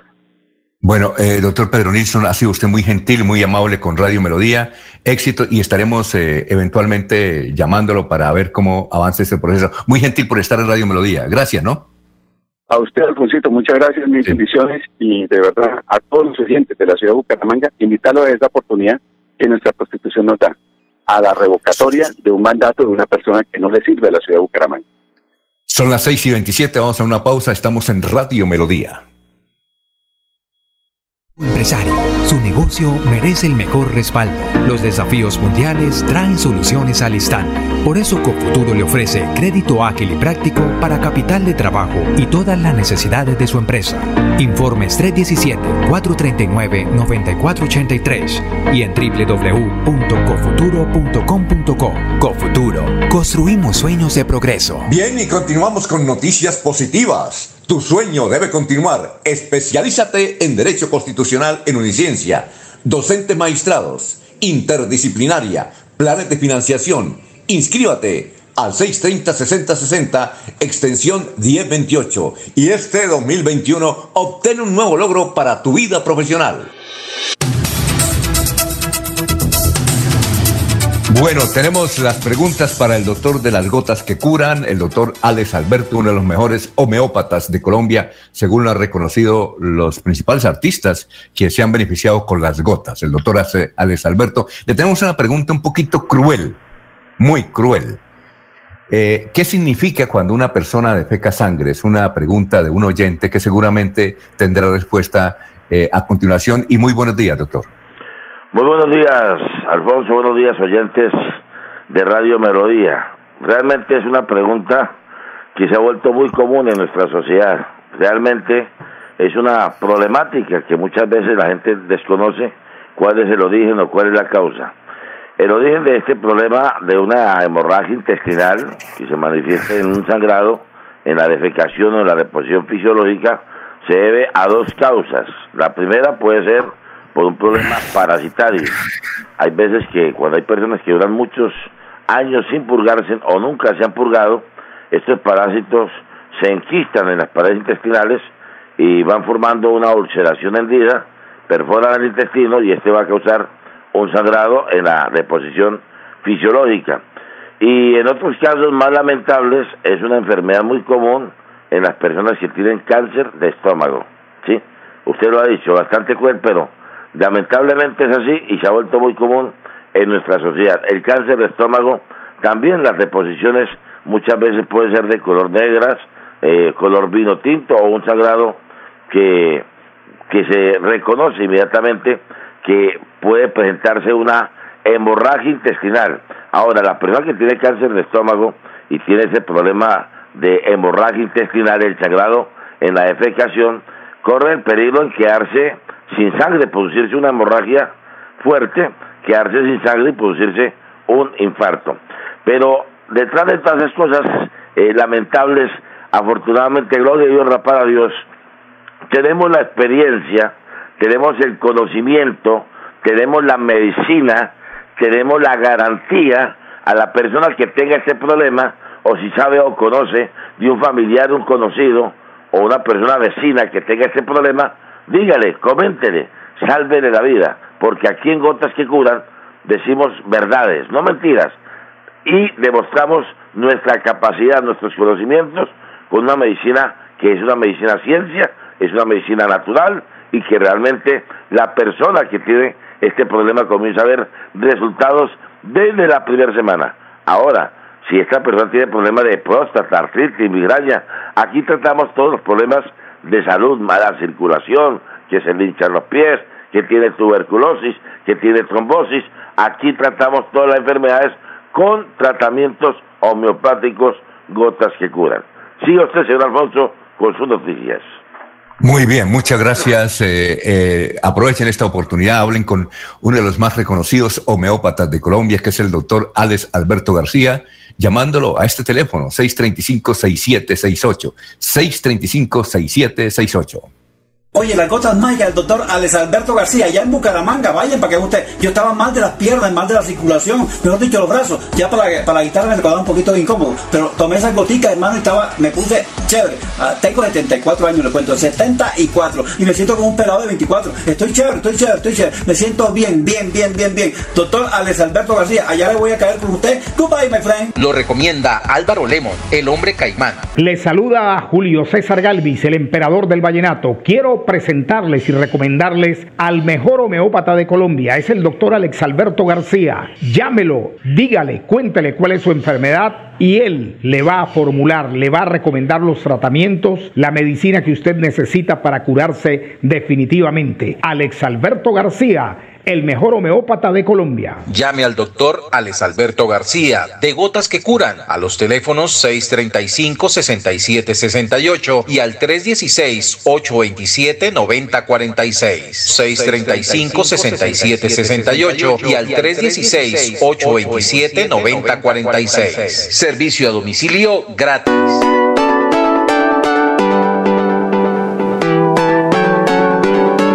Melodía, Melodía, Radio Sin Fronteras. Escúchenos en cualquier lugar del mundo. Melodíaenlínea.com es nuestra página web. Melodíaenlínea.com. Señal para todo el mundo. Señal para todo el mundo. Radio sin límites. Radio sin fronteras. Radio Melodía, la que manda en sintonía.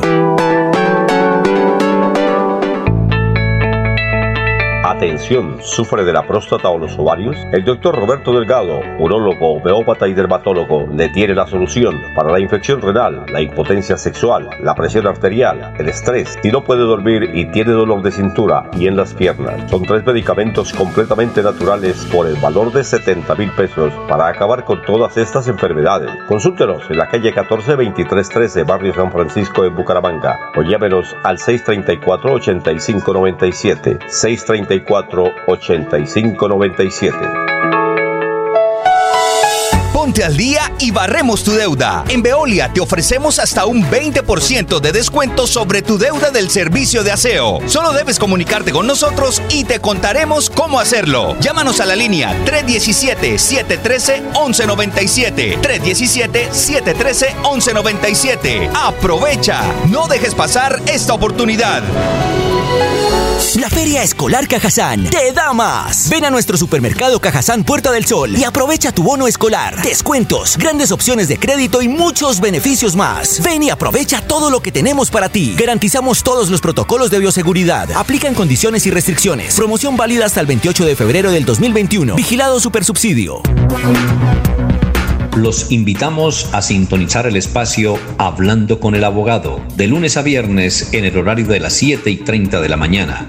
Un programa que le informará y le ayudará a solucionar sus problemas jurídicos, con la dirección del doctor Iván Darío Calderón, abogado egresado de la Universidad Industrial de Santander con especialización en Derecho Comercial, por Melodía, la que manda en sintonía.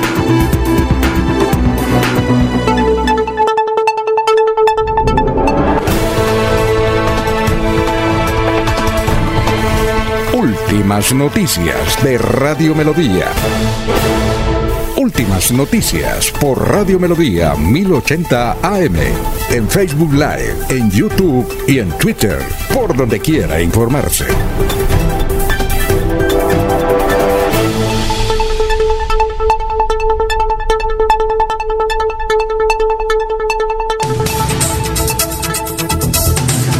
Bueno, ya son las 6 de la mañana, 35 minutos. Muchos comentarios alrededor de la entrevista que alcanzamos, eh, acabamos de hacer con Pedro Nilsson eh, Amaya, es concejal y uno de los promotores de la revocatoria al alcalde Juan Carlos Cárdenas. Eh, hay unos comentarios a favor, otros en contra, entre ellos Juan Carlos Contreras, Alberto Santa Cruz, Holmer Rodríguez.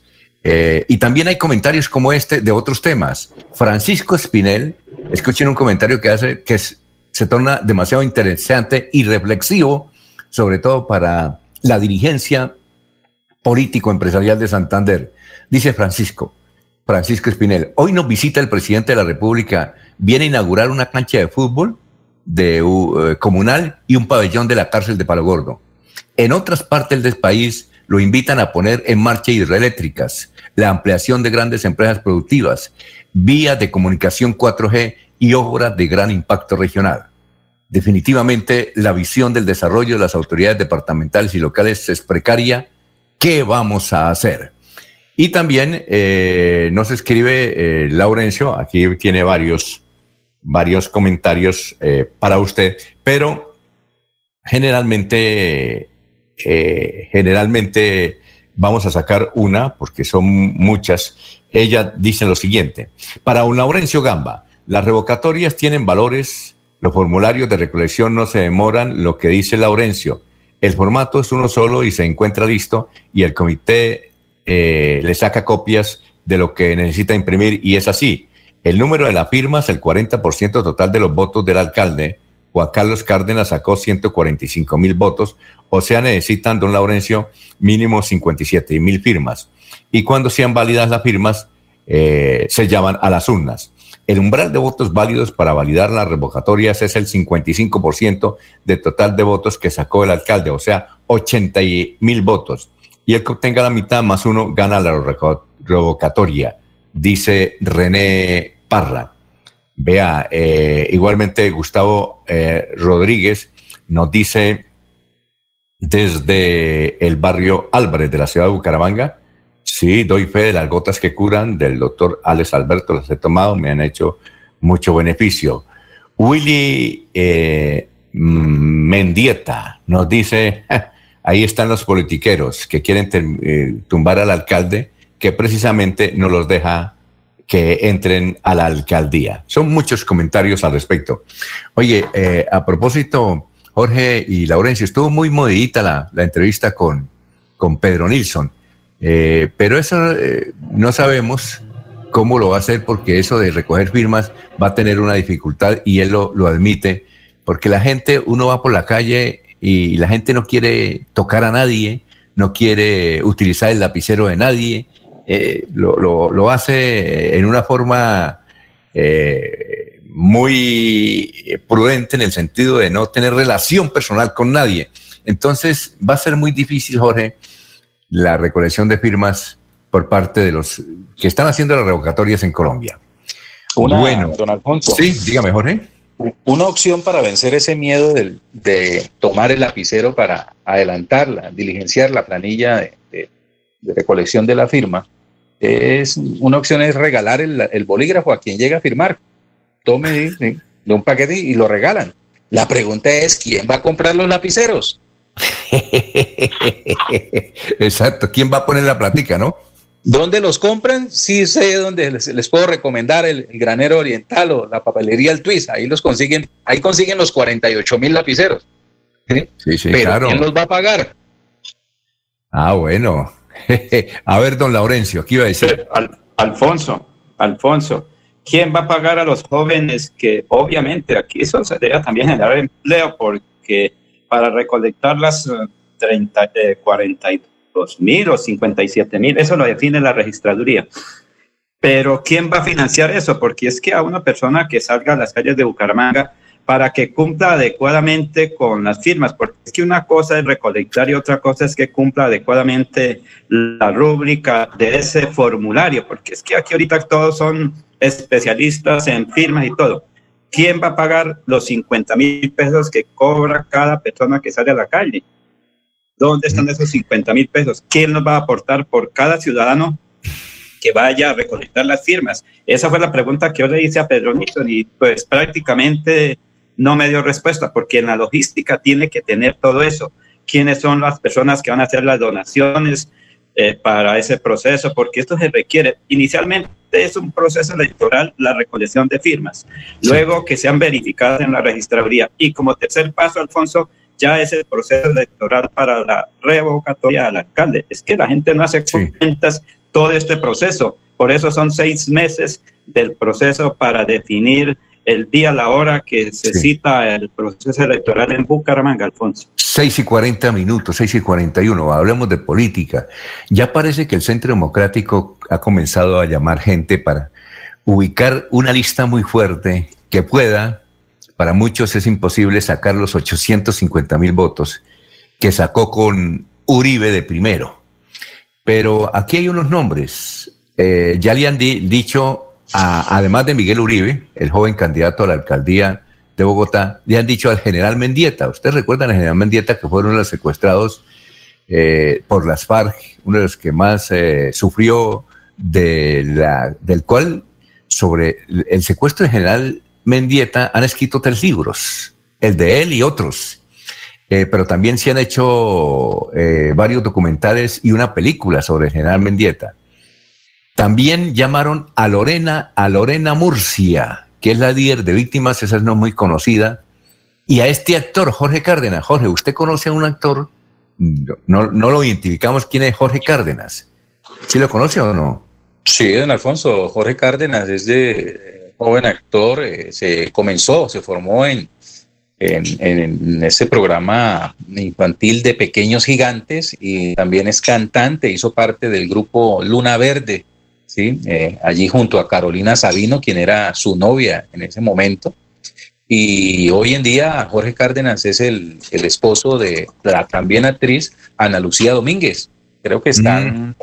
radicados en Miami o en México, no, no tengo claro, pero eh, en Twitter sí se ha vuelto un importante opinador en temas de política que han tratado de virtuarlo por su condición de ser actor, pero igual como algunos, por ejemplo, ayer alababan los escritos de Margarita Rosa de Francisco, pues hay quienes también alaban los trinos de Jorge Cárdenas.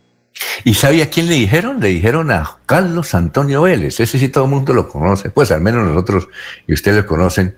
Eh, Carlos Antonio Vélez.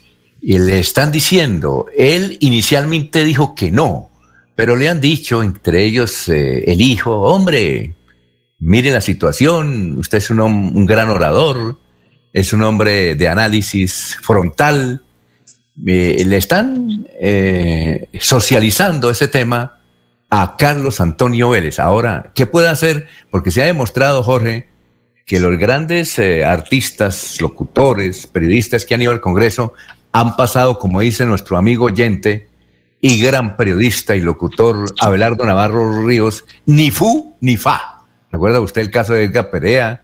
El caso de Alfonso Lizarazo. Son muchos casos eh, también de deportistas que cuando van allá. Sí. ¿Quién?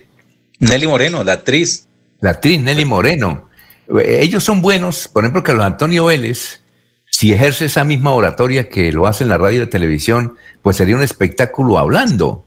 Pero, pero, quién sabe, ¿no? Tal vez para otros, pienso que sí, porque él eh, tiene una, gran audiencia, es un gran comentarista eh, y podría integrar la lista. ¿Qué iba a decir, don Laurencio? Es que hay, digamos que en el centro democrático hay una preocupación terrible por cuanto el expresidente, el senador Álvaro Uribe no estaría en lista. Eso le quita una cantidad. No estaría, no, no estaría, no, no estará. Él no estará. No, esperemos porque todavía falta mucho tiempo, Alfonso. Todavía falta. No, pero él dijo, él dijo, además. Por ahora no, no, ahora no estará. Pero espere, pero Alfonso, todavía no están integradas las listas, no hay nada para definir.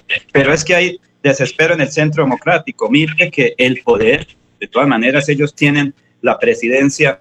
No hay críticas que para qué viene el presidente hoy a Bucaramanga. Viene porque quiere a Santander, viene a traer algunas cosas pero mire, el poder de todas maneras desgasta. El centro democrático, hay mucha gente que está esperando cositas. Con frecuencia me dicen, Laurencio, ¿qué pasa con el centro democrático? Ayúdenme a ver si me consiguen un trabajo para mi hijo. Yo no soy vocero de nadie, pero la gente está preocupada. Eso desgasta la actividad política, la logística. En el centro democrático, claro, como en todos los partidos, hay preocupación quienes integran la lista en Santander y en Colombia porque para estar en libertad, digamos, si son listas abiertas, cada ciudadano que aspire a ser senador debe pensar en lograr entre 60 y 100 mil votos, porque eso es lo que se requiere. Lo que pasa es que cuando va uno en coche, en una lista cerrada, en el puesto 3 o 4 o 5, pues sale fácilmente, no tiene que invertir un peso. Y ahora, nosotros como periodistas hablamos muy bonito aquí en la radio, pero vamos a decirle a la gente, oiga, vote por mí, la gente le dice, ah, no, usted no hace sino hablar paja, eso no, no, no, no, no, la experiencia es eso. ¿Qué se dice? Porque usted ni yo hemos sido eh, candidatos a las alcaldías o otras personas. En el pasado, de pronto estuvimos en unas actividades políticas, pero ha cambiado todo. Entonces la gente quiere cosas inmediatas. ¿Por qué la gente quiere algún sector que es que Juan Carlos Carlos no ha hecho nada? Por eso, porque la gente quiere cosas inmediatas y soluciones personales y no colectivas, Alfonso. Pero Laurencio, usted hizo lo correcto. Usted comenzó en la política y pasó al periodismo. ¿O ya era periodista cuando fue concejal? No, primero fue concejal y luego la política, ya al lado de Tito del Mundo Rado, Guarín. Vamos a una pausa. La Feria Escolar Cajazán te da más. Ven a tu supermercado Cajazán Puerta del Sol y aprovecha tu bono escolar 6 y 46. Es momento de continuar con tus sueños. Especialízate en Derecho Constitucional en Uniciencia, con docentes magistrados, planes de financiación, posgrado interdisciplinario. Inscríbate al 630-6060, extensión 1028 y este 2021 Obtén un nuevo logro en tu vida profesional. Tu casa ahora es el lugar ideal y Cofuturo te ofrece la oportunidad de renovar los electrodomésticos y víveres fundamentales para toda la familia. Televisores, neveras, lavadoras y muchísimas alternativas para dotar tu hogar están en la calle 48, número 3333. También encontrarás motocicletas, bicicletas, computadores y celulares. Atención inmediata 322 307 0371. Cofuturo, construimos sueños de progreso.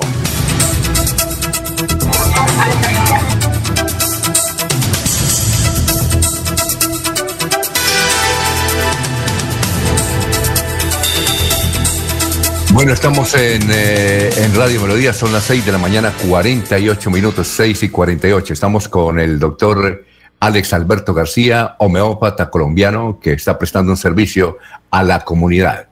Bueno, doctor eh, Alex, hay otra pregunta que se hacen los oyentes y, eventualmente la envían cada rato aquí a Radio Melodía. Es el descontrol menstrual.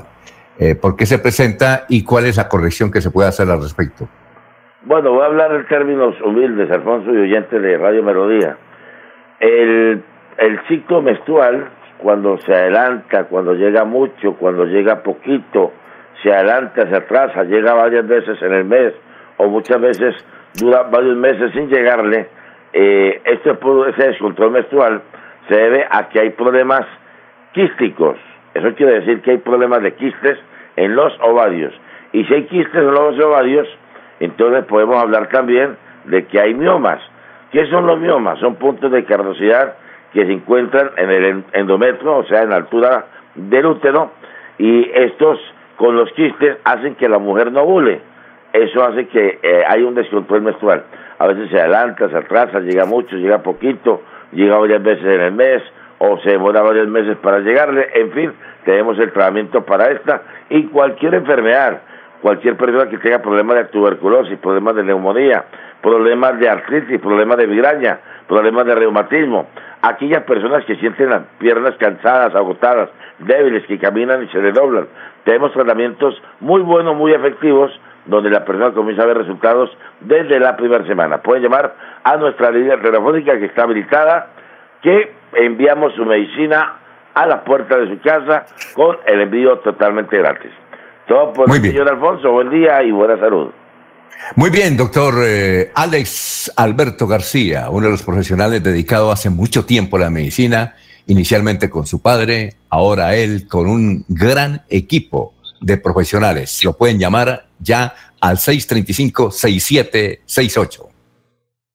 Julio César Galvis, el emperador del vallenato. Quiero recomendarles al mejor homeópata de Colombia, el doctor Alex Alberto García. Llámelo, no le va a cobrar la consulta. Cuéntele al doctor cuál es su enfermedad, él le comenta cuál es la medicina que usted necesita y le envía a domicilio su medicina para que usted se cure. Doctor Alex Alberto García Jaramillo, el mejor homeópata de Colombia. Lo recomienda Patricia Silva de Sábado Felices. Hola, mi gente linda, les habla Patricia Silva del elenco de Sábados Felices. Esta es una recomendación, sí señor, para que llamen ya al doctor Alex Alberto García, el mismo dueño del consultorio Gotas que Curan. Él les dirá cuántos tratamientos necesitan y cuánto les cuesta su medicina. Todos se lo mandan a domicilio. Llame al doctor Alex Alberto García de Gotas que Curan a los teléfonos 635-6768 y al 316-827-9046. Servicio a domicilio gratis. Muy bien, son las 6 y 51 minutos. Estamos saludando a Yolanda eh, Rodríguez, que nos escucha en el barrio centro de la ciudad de Bucaramanga. Muy buena la entrevista con el señor Pedro Nilsson, pero también es bueno dar los argumentos de la alcaldía de Bucaramanga. Jorge, noticias a esta hora, 6 y 51. Don Alfonso, tras la alerta del IDEAM para Santander por las altas temperaturas que pueden desencadenar incendios forestales, desde la Dirección de Gestión del Riesgo se informó que quedaron prohibidos los paseos de olla, las fogatas y las quemas de tierra. 81 municipios están en alerta por conflagraciones y en varios de ellos las temperaturas alcanzan hasta los 37 grados. De acuerdo a la información entregada por la Dirección de Gestión del Riesgo del departamento, esta tendencia se mantendrá hasta mediados de marzo. Algunos municipios ya empezaron a tener escasez de agua. Es el caso de Los Santos y San Vicente de Chucurí, donde la población se está abasteciendo de carro tanques. Son las seis y 52 minutos. Nos escribe Rubén. Rubén Tolosa desde Suratá. Aquí también está haciendo un sol muy fuerte en Suratá. Los escucho todos los días, 6 y 51. Dos minutos. Rubén Tolosa. Tolosa, gracias por la sintonía. Don Laurencio, lo escuchamos.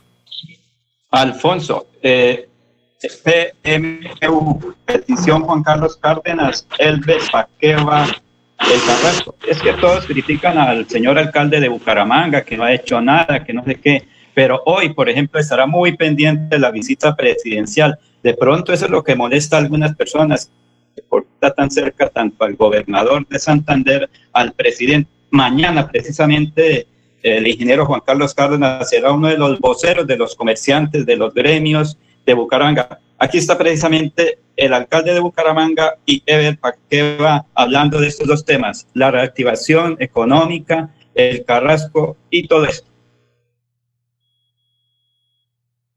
Tuvimos en Bucaramanga una ocupación del 72% en camas UCI, pero igual seguimos con la búsqueda activa comunitaria y seguimos haciendo un número superior a las 1.300 pruebas diarias que nos dan la posibilidad de encontrar rápidamente el COVID. Estas buenas prácticas nos llevan a plantear y a sugerir para este próximo viernes al PMU departamental unas nuevas medidas, modificarlas de manera que podamos seguir avanzando en la recuperación económica, protegiendo la vida de todos los y es que podamos ampliar la, la hora de toque de queda a partir de las 11 de la noche, o sea, cambiarla de 10 de la noche a partir de las 11 de la noche hasta las 5 de la mañana, incluyendo ley seca. Esto es importante para mantener buenas prácticas y de igual manera levantar la restricción a la movilidad del pico y cédula. Con esto, pues, es un reconocimiento al buen comportamiento de los bumangueses, a los habitantes del área metropolitana y seguir invitando a que sigamos de esta manera para que realmente realmente podamos seguir recuperando la economía. Ya tenemos un buen dato, la tasa de desempleo la redujimos al 14.6%, por debajo de la media de las 13 principales ciudades y áreas metropolitanas del país. Luego, es una gran oportunidad, una invitación a que los bumangueses se sigan comprometiendo con la protección de la vida, pero también con la protección de los puestos de trabajo, que es la mejor manera de avanzar en medio de esta gran pandemia que estamos enfrentando. Elber Panqueva, su secretario de Medio Ambiente, tiene una petición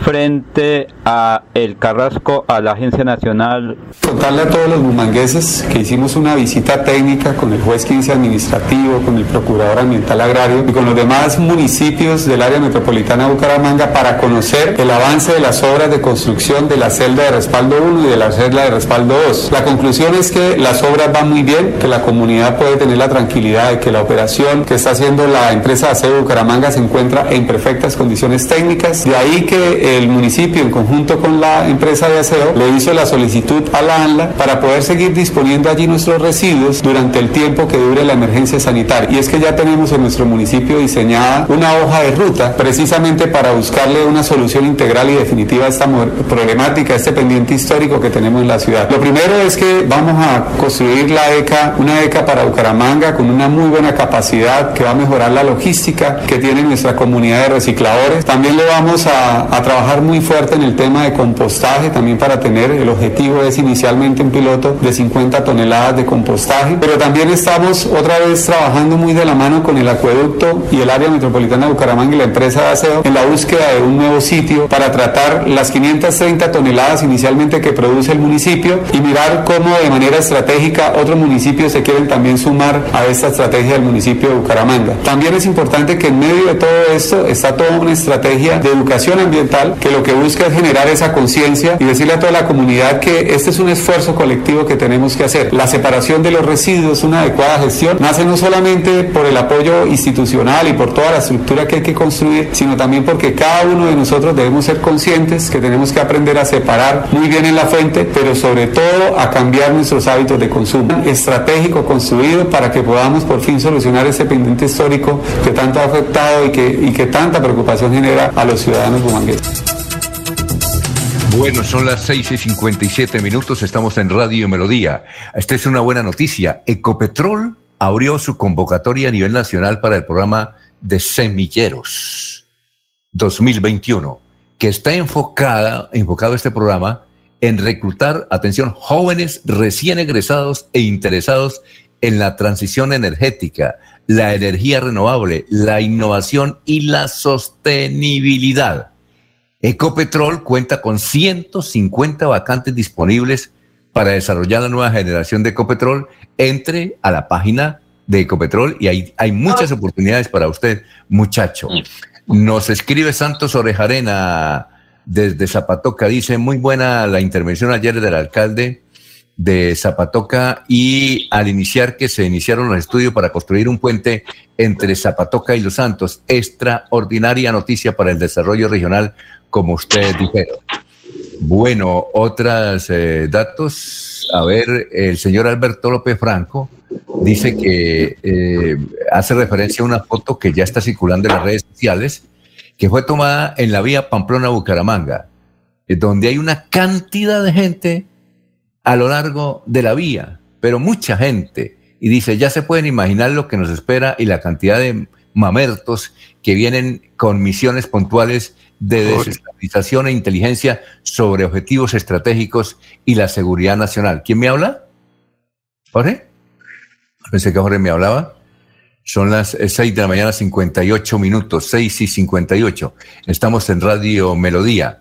Eh, también eh, Santander Territorio Sostenible con Cajazán dice que con el propósito de fortalecer, en su comunicado de prensa, con el propósito de fortalecer el tejido empresarial santanderiano para la identificación, adopción e implementación de prácticas sostenibles a nivel organizacional Kazán emprende en el 2021 la consolidación del nodo oriente de sostenibilidad bajo la consigna Santander Territorio Sostenible, febrero del 2021. Esta iniciativa de integración empresarial y productiva para la región hace parte de los objetivos estratégicos de Kazán como miembro del Plato Global Colombia y única caja de compensación de la región que adelante iniciativas de sostenibilidad empresarial en el departamento de Santander. Es una buena noticia. Bien, eh, ¿alguien me hablaba? ¿Me decía algo? ¿No? Sí, Bueno, eh, entonces vamos a una... Ya hay alguien en línea. Sí, ya vamos a dar una pausita y luego hablaremos con la doctora Amanda Jaime Mendoza, gerente del canal TRO, que nos tiene muy buenas noticias en un instante. Son las 7 de la mañana. Aquí Bucaramanga, la bella capital de Santander. Transmite Radio Melodía, Estación Colombiana, HJMH, 1080 kilociclos, 10.000 vatios de potencia en antena, para todo el oriente colombiano. Cadena Melodía, la radio líder de Colombia. Se vende casa en el Socorro Santander, vehicular, a dos cuadras de la universidad. Todos los servicios, o se permuta por casa en Bucaramanga. Informes 312-5366-961. Se vende casa en el Socorro Santander, vehicular, a dos cuadras de la universidad. Todos los servicios, o se permuta por casa en Bucaramanga. Informes 312-5366-961. Los problemas del colon inflamado son bastante comunes en los colombianos, hombres y mujeres, siendo una dolencia de difícil tratamiento. La terapéutica natural Araltel ha encontrado a través de los años de investigación un producto que ha demostrado ser útil en el tratamiento del colon.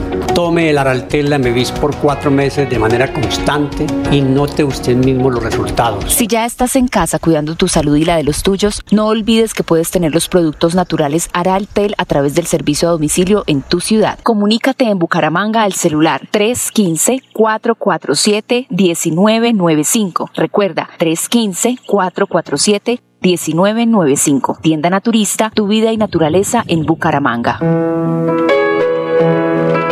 La radio es vida. La radio es optimismo y esperanza. La radio fue primero. La radio fue ayer, es hoy y será mañana. La radio, tu compañía de siempre. Somos la radio, somos la radio. Y hoy como siempre, entramos en tu casa porque somos parte de tu familia en esta lucha por la vida. Con Radio Melodía y últimas noticias, quédate en casa. Melodía, melodía. En noticias. La que manda en sintonía. Bueno, son las 7 de la mañana, dos minutos. Doctora Amanda Jaimes, nos place mucho saludarla aquí en Radio Melodía. Gracias por estar con nosotros, muy gentil. Bueno, doctora Amanda, buenos días. ¿Cómo se encuentra? Con los muy buenos días, Alfonso, para usted y los cibernautas y su amable audiencia. Me siento honrada de poder participar como familia del Canal TRO en, en, en este espacio tan maravilloso que nos brinda. ¿Cuáles son las noticias que tiene para la audiencia santanderiana? Bueno, la noticia es que este 2021 Canal Tro viene recargado, recargado en toda su parrilla, recargado con una parrilla responsable para toda la audiencia y qué más que traer contenidos para los niños y jóvenes. Eh, Alfredo, eh, perdona, Alfonso, en este sábado lo invito a usted y a toda su amable audiencia para que toda la familia nos reunamos en torno a Laboratic. Es la primera vez que en la historia del Canal Tro se hace una serie donde queremos eh, enseñarle a los niños, a los jóvenes y por supuesto a la familia los sábados y domingos cómo funcionan las TIC, cómo de manera responsable un grupo de investigadores, de profesionales, realizadores, camarógrafos, eh, personal calificado investigó y a través de esa investigación lo llevamos a la pantalla dando a conocer eh, todo ese maravilloso mundo de las tecnologías que para todos no es no lo manejamos de pronto de la misma forma y escasamente de pronto, Alfonso, encendemos un, computador y ya la plataforma se nos entró en nuestras vidas y necesitamos saber cómo debe ser ese uso correcto de las TIC, cómo viajar eh, por cada uno de esos capítulos indagando y, y, pues aprendiendo. Lo más maravilloso, Alfonso, es que fueron 456 horas de rodaje, que traemos contenido diverso, es decir, 36 capítulos para la primer pantalla. Traemos podcast para, para ustedes, para la radio, para las emisoras, pero traen, también traemos artículos donde la gente podrá degustarlos a través de las revistas o a través de la, de la prensa escrita y lo complementamos con los websodios que son 35 y son un contenido totalmente diferente a la primer pantalla es la primera vez que eh, se diversifica el contenido para poder tener eh, atracción a las diferentes audiencias y a los diferentes públicos. Pero lo mejor de todo es un contenido para aprender. Entonces estamos todos como muy conectados. También diciéndoles que vamos a hacer una abrebocas el mismo sábado sobre las nueve y media de la mañana, donde a través de un Facebook Live estaremos con los que fueron protagonistas y serán protagonistas de Laboratic y esperamos que sea de total agrado eh, me gustaría después de ese primer capítulo y el seguimiento que le hagan ustedes, eh, que por supuesto nos hagan las críticas constructivas porque pretendemos a través de la pantalla del canal TRO no solamente traer contenidos para esos niños y jóvenes, sino que yo creo que ustedes lo vienen escuchando a través de, de los medios, de las redes, que también desde el año pasado es interés de esta administración poder traer comedia a la pantalla. Nos merecemos los colombianos, la gente del oriente colombiano, volver a sonreír, todo no puede ser una mala noticia, todo no puede ser eh, eh, cosas como tan del, diario de venir, pero que con la pandemia a veces sufrimos mucho, nos merecemos ese espacio, como hace muchos años, eh, Alfonso, usted y su mesa de trabajo disfrutaban los domingos de Don Chinche y sonreíamos todos, con Romeo y Buceta. Entonces ahora, el año pasado, llegó libre y ocupado y ahorita empezamos el lunes primero de febrero con Felices los Cuatro, que espero que si no lo han visto, a partir de las nueve de la noche, de lunes a viernes, lo disfruten con la familia del canal Tro, Alfonso. No, extraordinario. Esa serie, esa producción, eh, las, las estamos viendo y sobre todo, pues, esos foros interesantes que usted promueve, ¿cuándo se van a...? Eh, tengo una pregunta aquí de un señor de Concepción Norte de Santander que le envía un saludo. Le dice, ¿cuándo vendrán los foros, esos que se realizaron con tanto éxito el año pasado, los viernes? Uy, pues Alfonso, un saludo especial para, para ese cibernauta y me place mucho, yo creo que se me nota en el rostro la alegría que pregunten por Foros Tro La verdad, un espacio maravilloso donde gratuitamente todos podemos acceder. El año pasado eh, se realizaron eh, con el tema, se realizaron nueve con el tema de la, de la industria, de la industria audiovisual y con el favor de Dios podremos estar ingresando ahorita en el mes de marzo. Estamos preparando responsablemente ese contenido para entrar con toda y poder traer nuevas líneas aparte de la industria audiovisual que sea interés y del agrado de toda la audiencia, Alfonso. Bueno, Jorge Becerra le escribe desde eh, eh, California, Estados Unidos. Dice, aquí en California, Estados Unidos, lo más importante que nos agrada es ver el canal TRO, porque es la de nuestra tierrita y esas producciones son interesantes. Eh, pregunta Jorge, el sábado, ¿a qué horas? Mm, pues hora de Colombia, podemos ver y desde qué horas a qué hora va. Gracias Jorge por la pregunta. En Los Ángeles, Fremont, California. Bueno, un saludo especial para toda esa amable audiencia que tienen ustedes eh, a nivel nacional e internacional. El, los sábados a partir del 6 de febrero de 10 a las 10 de la mañana, de 10 a 10 y media, sábados y domingos podremos estar viendo todos los capítulos de Laboratic. La verdad, una apuesta muy grande donde invitamos a todos los padres de familia para que se sienten con sus hijos a poder ver este maravilloso trabajo que lo hicimos con mucho amor y pensando en cada uno de ustedes. Muy bien, a ver, don Laurencio, ¿qué preguntas tenemos para la gerente del Canal Tro que nos ha hecho el favor de estar ahora en la mañana? Él ya tiene muchas actividades, pero nos ha sacado unos minuticos para hablar eh, del mejor canal que hay en el oriente colombiano. Laurencio, lo escucha, lo escucha la doctora Amanda Jaimes. Van a tener también algunos convenios con la gobernación como el año pasado para llevar esa información a, muy particularmente a los estudiantes de esta región.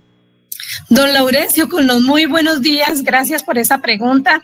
Eh, inicio con una abrebocas antes de, responderla y es que estoy feliz porque Presente Profe eh, acaba de firmarse un convenio con Canal 13, usted sabe que es otro canal regional y Presente Profe arrancará en las próximas semanas eh, en Canal 13, en, en, la capital de la República. Es decir, eh, ¿por, qué ¿por qué empiezo con esto? Diciéndoles que estamos contentos porque nuestros contenidos están siendo solicitados para ser retransmitidos en otras, en otras ciudades, en otros departamentos y esto nos llena de orgullo. Referente a lo que usted dice, estamos muy complacidos eh, con la gobernación, eh, tenemos el mayor interés de seguir haciendo estas alianzas y por supuesto volver a iniciar en, próximas semanas o meses con el tema de la educación, como lo es presente, profe, en mi clase, mi parche, siendo responsables, atendiendo con la gobernación, con, con, los, con los colegios, porque el, contenido viene direccionado precisamente la Secretaría de Educación Departamental, siguiendo los lineamientos del Ministerio de Educación, para poder llevar eh, el aula, llevarla a cada uno de sus hogares sea a través de la primera pantalla o sea a través del streaming. Entonces, don Laurencio, con el favor de Dios, seguiremos produciendo contenidos educativos, seguiremos haciendo alianzas no solamente con la gobernación, sino con todos los medios, porque es maravilloso ver cómo las emisoras del ejército, cómo cada uno de ustedes desde sus espacios nos ayudan a viralizar la información para que más niños no solo aprendan, sino que refuercen esos conocimientos que adquirieron en la escuela o en el colegio. Mire, doctora Amanda Jaime, son las siete días. Esta es la última pregunta. Quisiéramos seguir porque son muchos los mensajes, pero no, eh, eh, eh, hay una curiosidad. Casi todas las preguntas que nos llegan es sobre mito agentes. Mito agentes. Nos quiere hablar de mito Mire, la mayoría de preguntas, casi el 90%, mito agentes del canal TRO y los, las preguntas llegan desde Barranca Bermeja también con Luis Martínez. Son numerosos los oyentes que a esta hora la están viendo y desde luego preguntan la mayoría por mito agentes. Háblenos de mito agentes. Bueno, don Alfonso, eh, estamos felices porque en el año 2020 se pudieron realizar series de ficción como lo es Mito Agentes en cinco capítulos.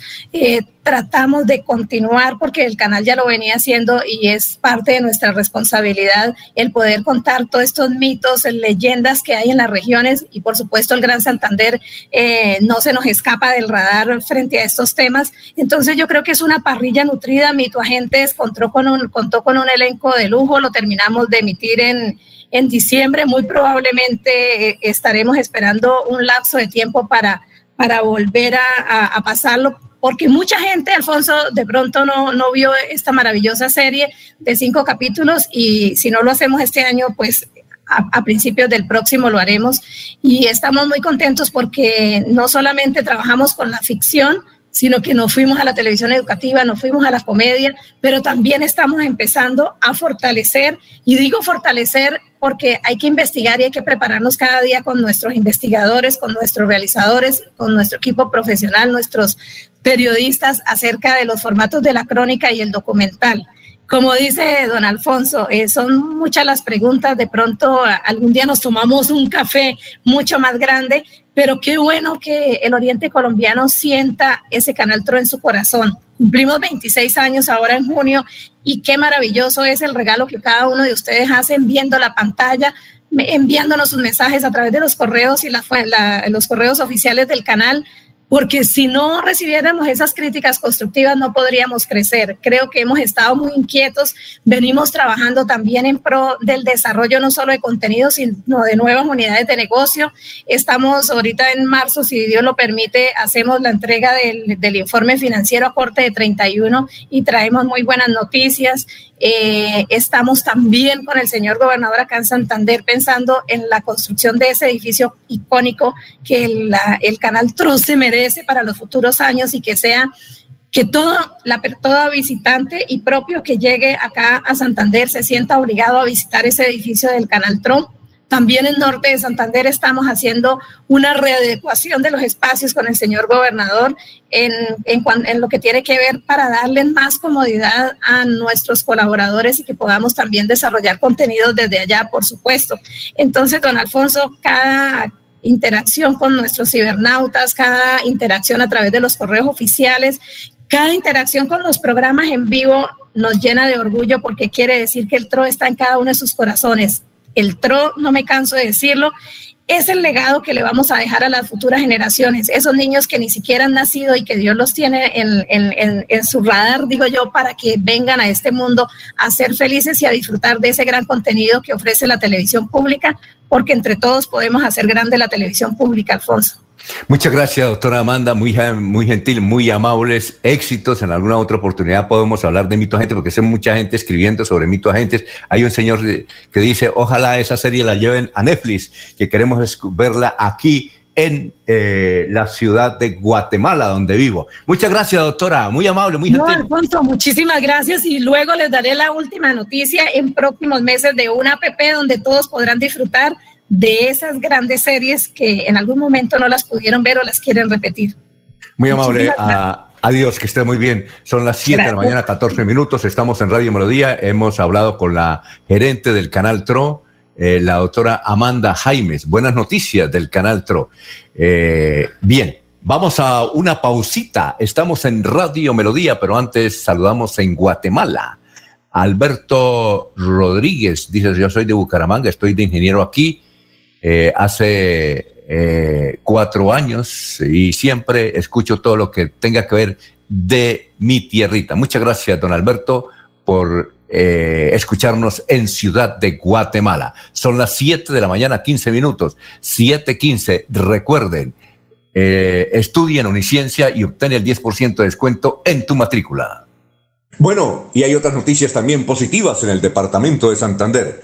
Estudia en Uniciencia y obtén el 10% de descuento en tu matrícula. Administración de empresas, contaduría, ingeniería de sistemas, ingeniería industrial y derecho. Inscríbete al 630-6060 o al 317-667-0986. Y este 2021 comienza tu proceso universitario. Para seguir adelante, Copfuturo te ofrece crédito educativo en línea. Ingresa a www.copfuturo.com.co y solicítalo de una manera fácil, rápida y segura con la mejor tasa. Atención telefónica 318-717-3270 y 317-404-6430. Copfuturo, construyendo sueños de progreso. Hay más noticias. Muchas noticias, muchas noticias en Melodía 1080 AM. Bueno, vamos con noticias, eh, Jorge. Son las 7:16 minutos, lo escuchamos.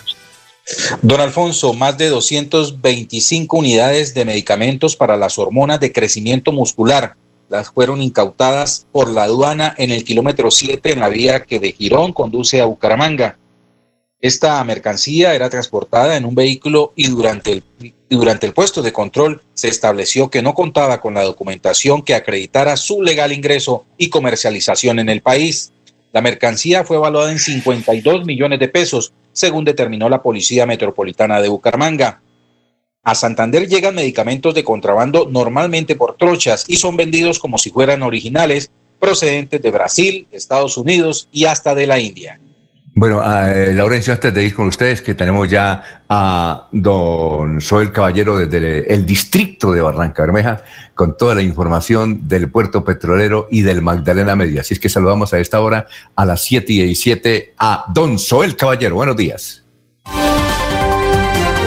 Soel Caballero está en Últimas Noticias de Radio Melodía 1080 AM.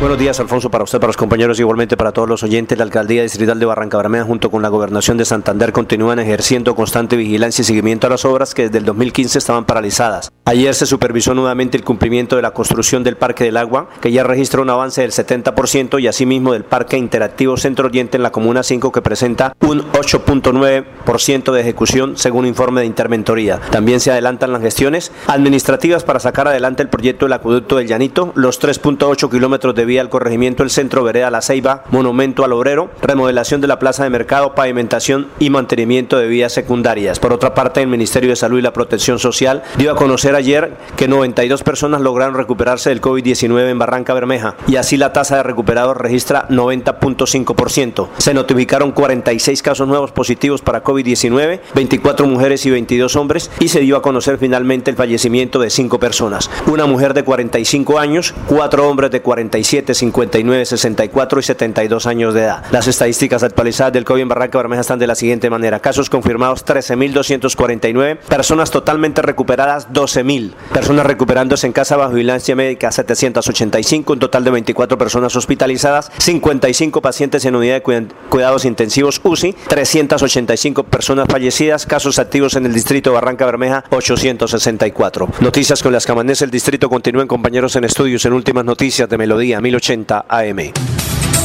Es 7 y 19 minutos, Laurencio, lo escuchamos.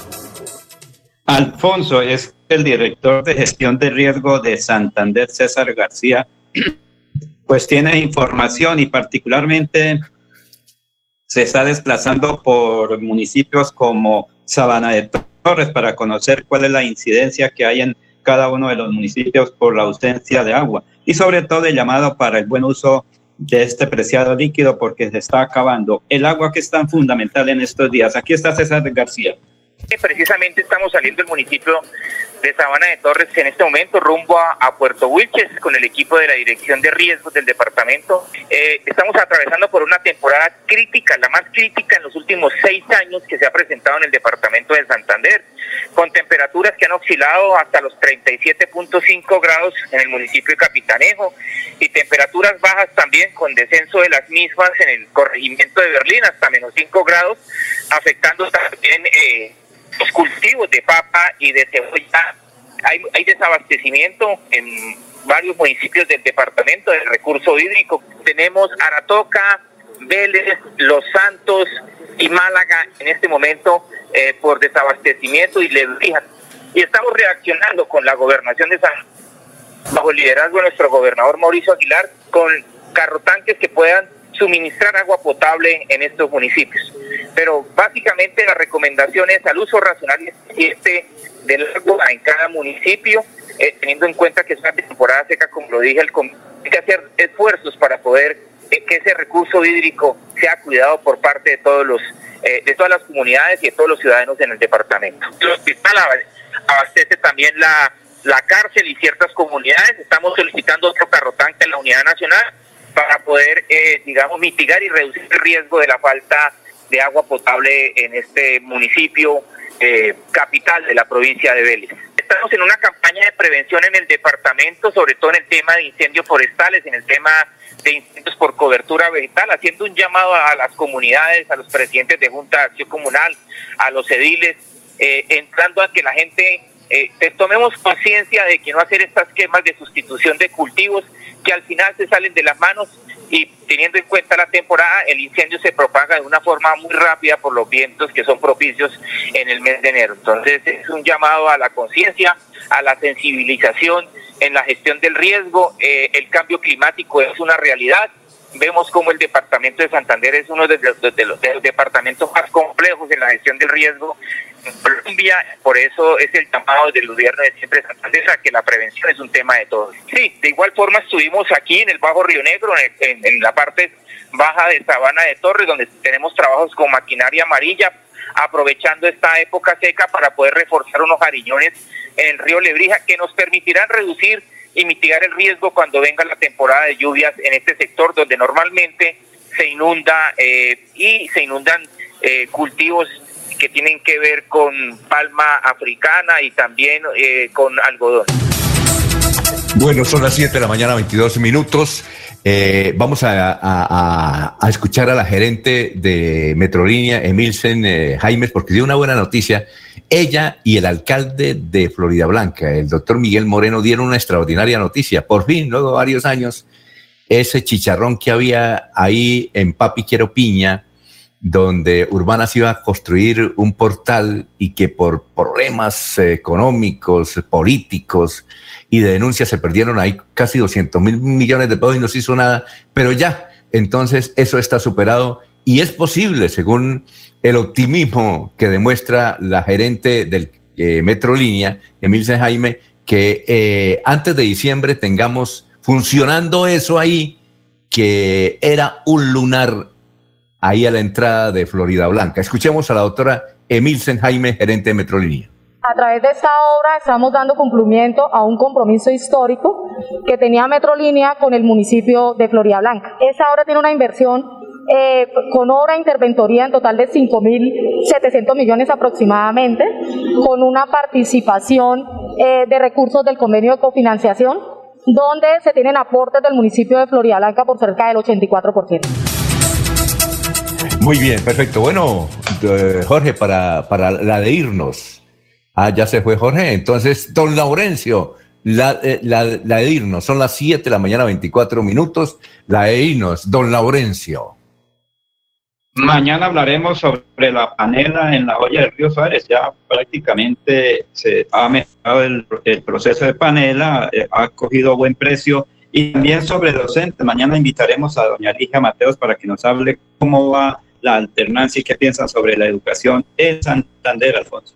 Y si viene la doctora Lina Barrera, por favor, usted hágale una entrevistica, cuéntele cómo, cómo van las cosas. Y extra micrófono, pregúntele política a la doctora Lina Barrera. Ella eh, en, la, en público no puede hablar de política, pero con usted sí, Laurencio, para que nos traiga datos de la política conservadora. Son las 7 de la mañana, 25 minutos. Estamos en Radio Melodía. Ya viene Iván Calderón en el programa Hablemos con el abogado. Son las 7.25, sigan con nosotros. Últimas noticias los despierta bien informados de lunes a viernes. En todas las áreas de la información regional, un periodista de Últimas Noticias registra la información en Radio Melodía 1080 AM y en melodíaenlínea.com. Director Alfonso Pineda Chaparro.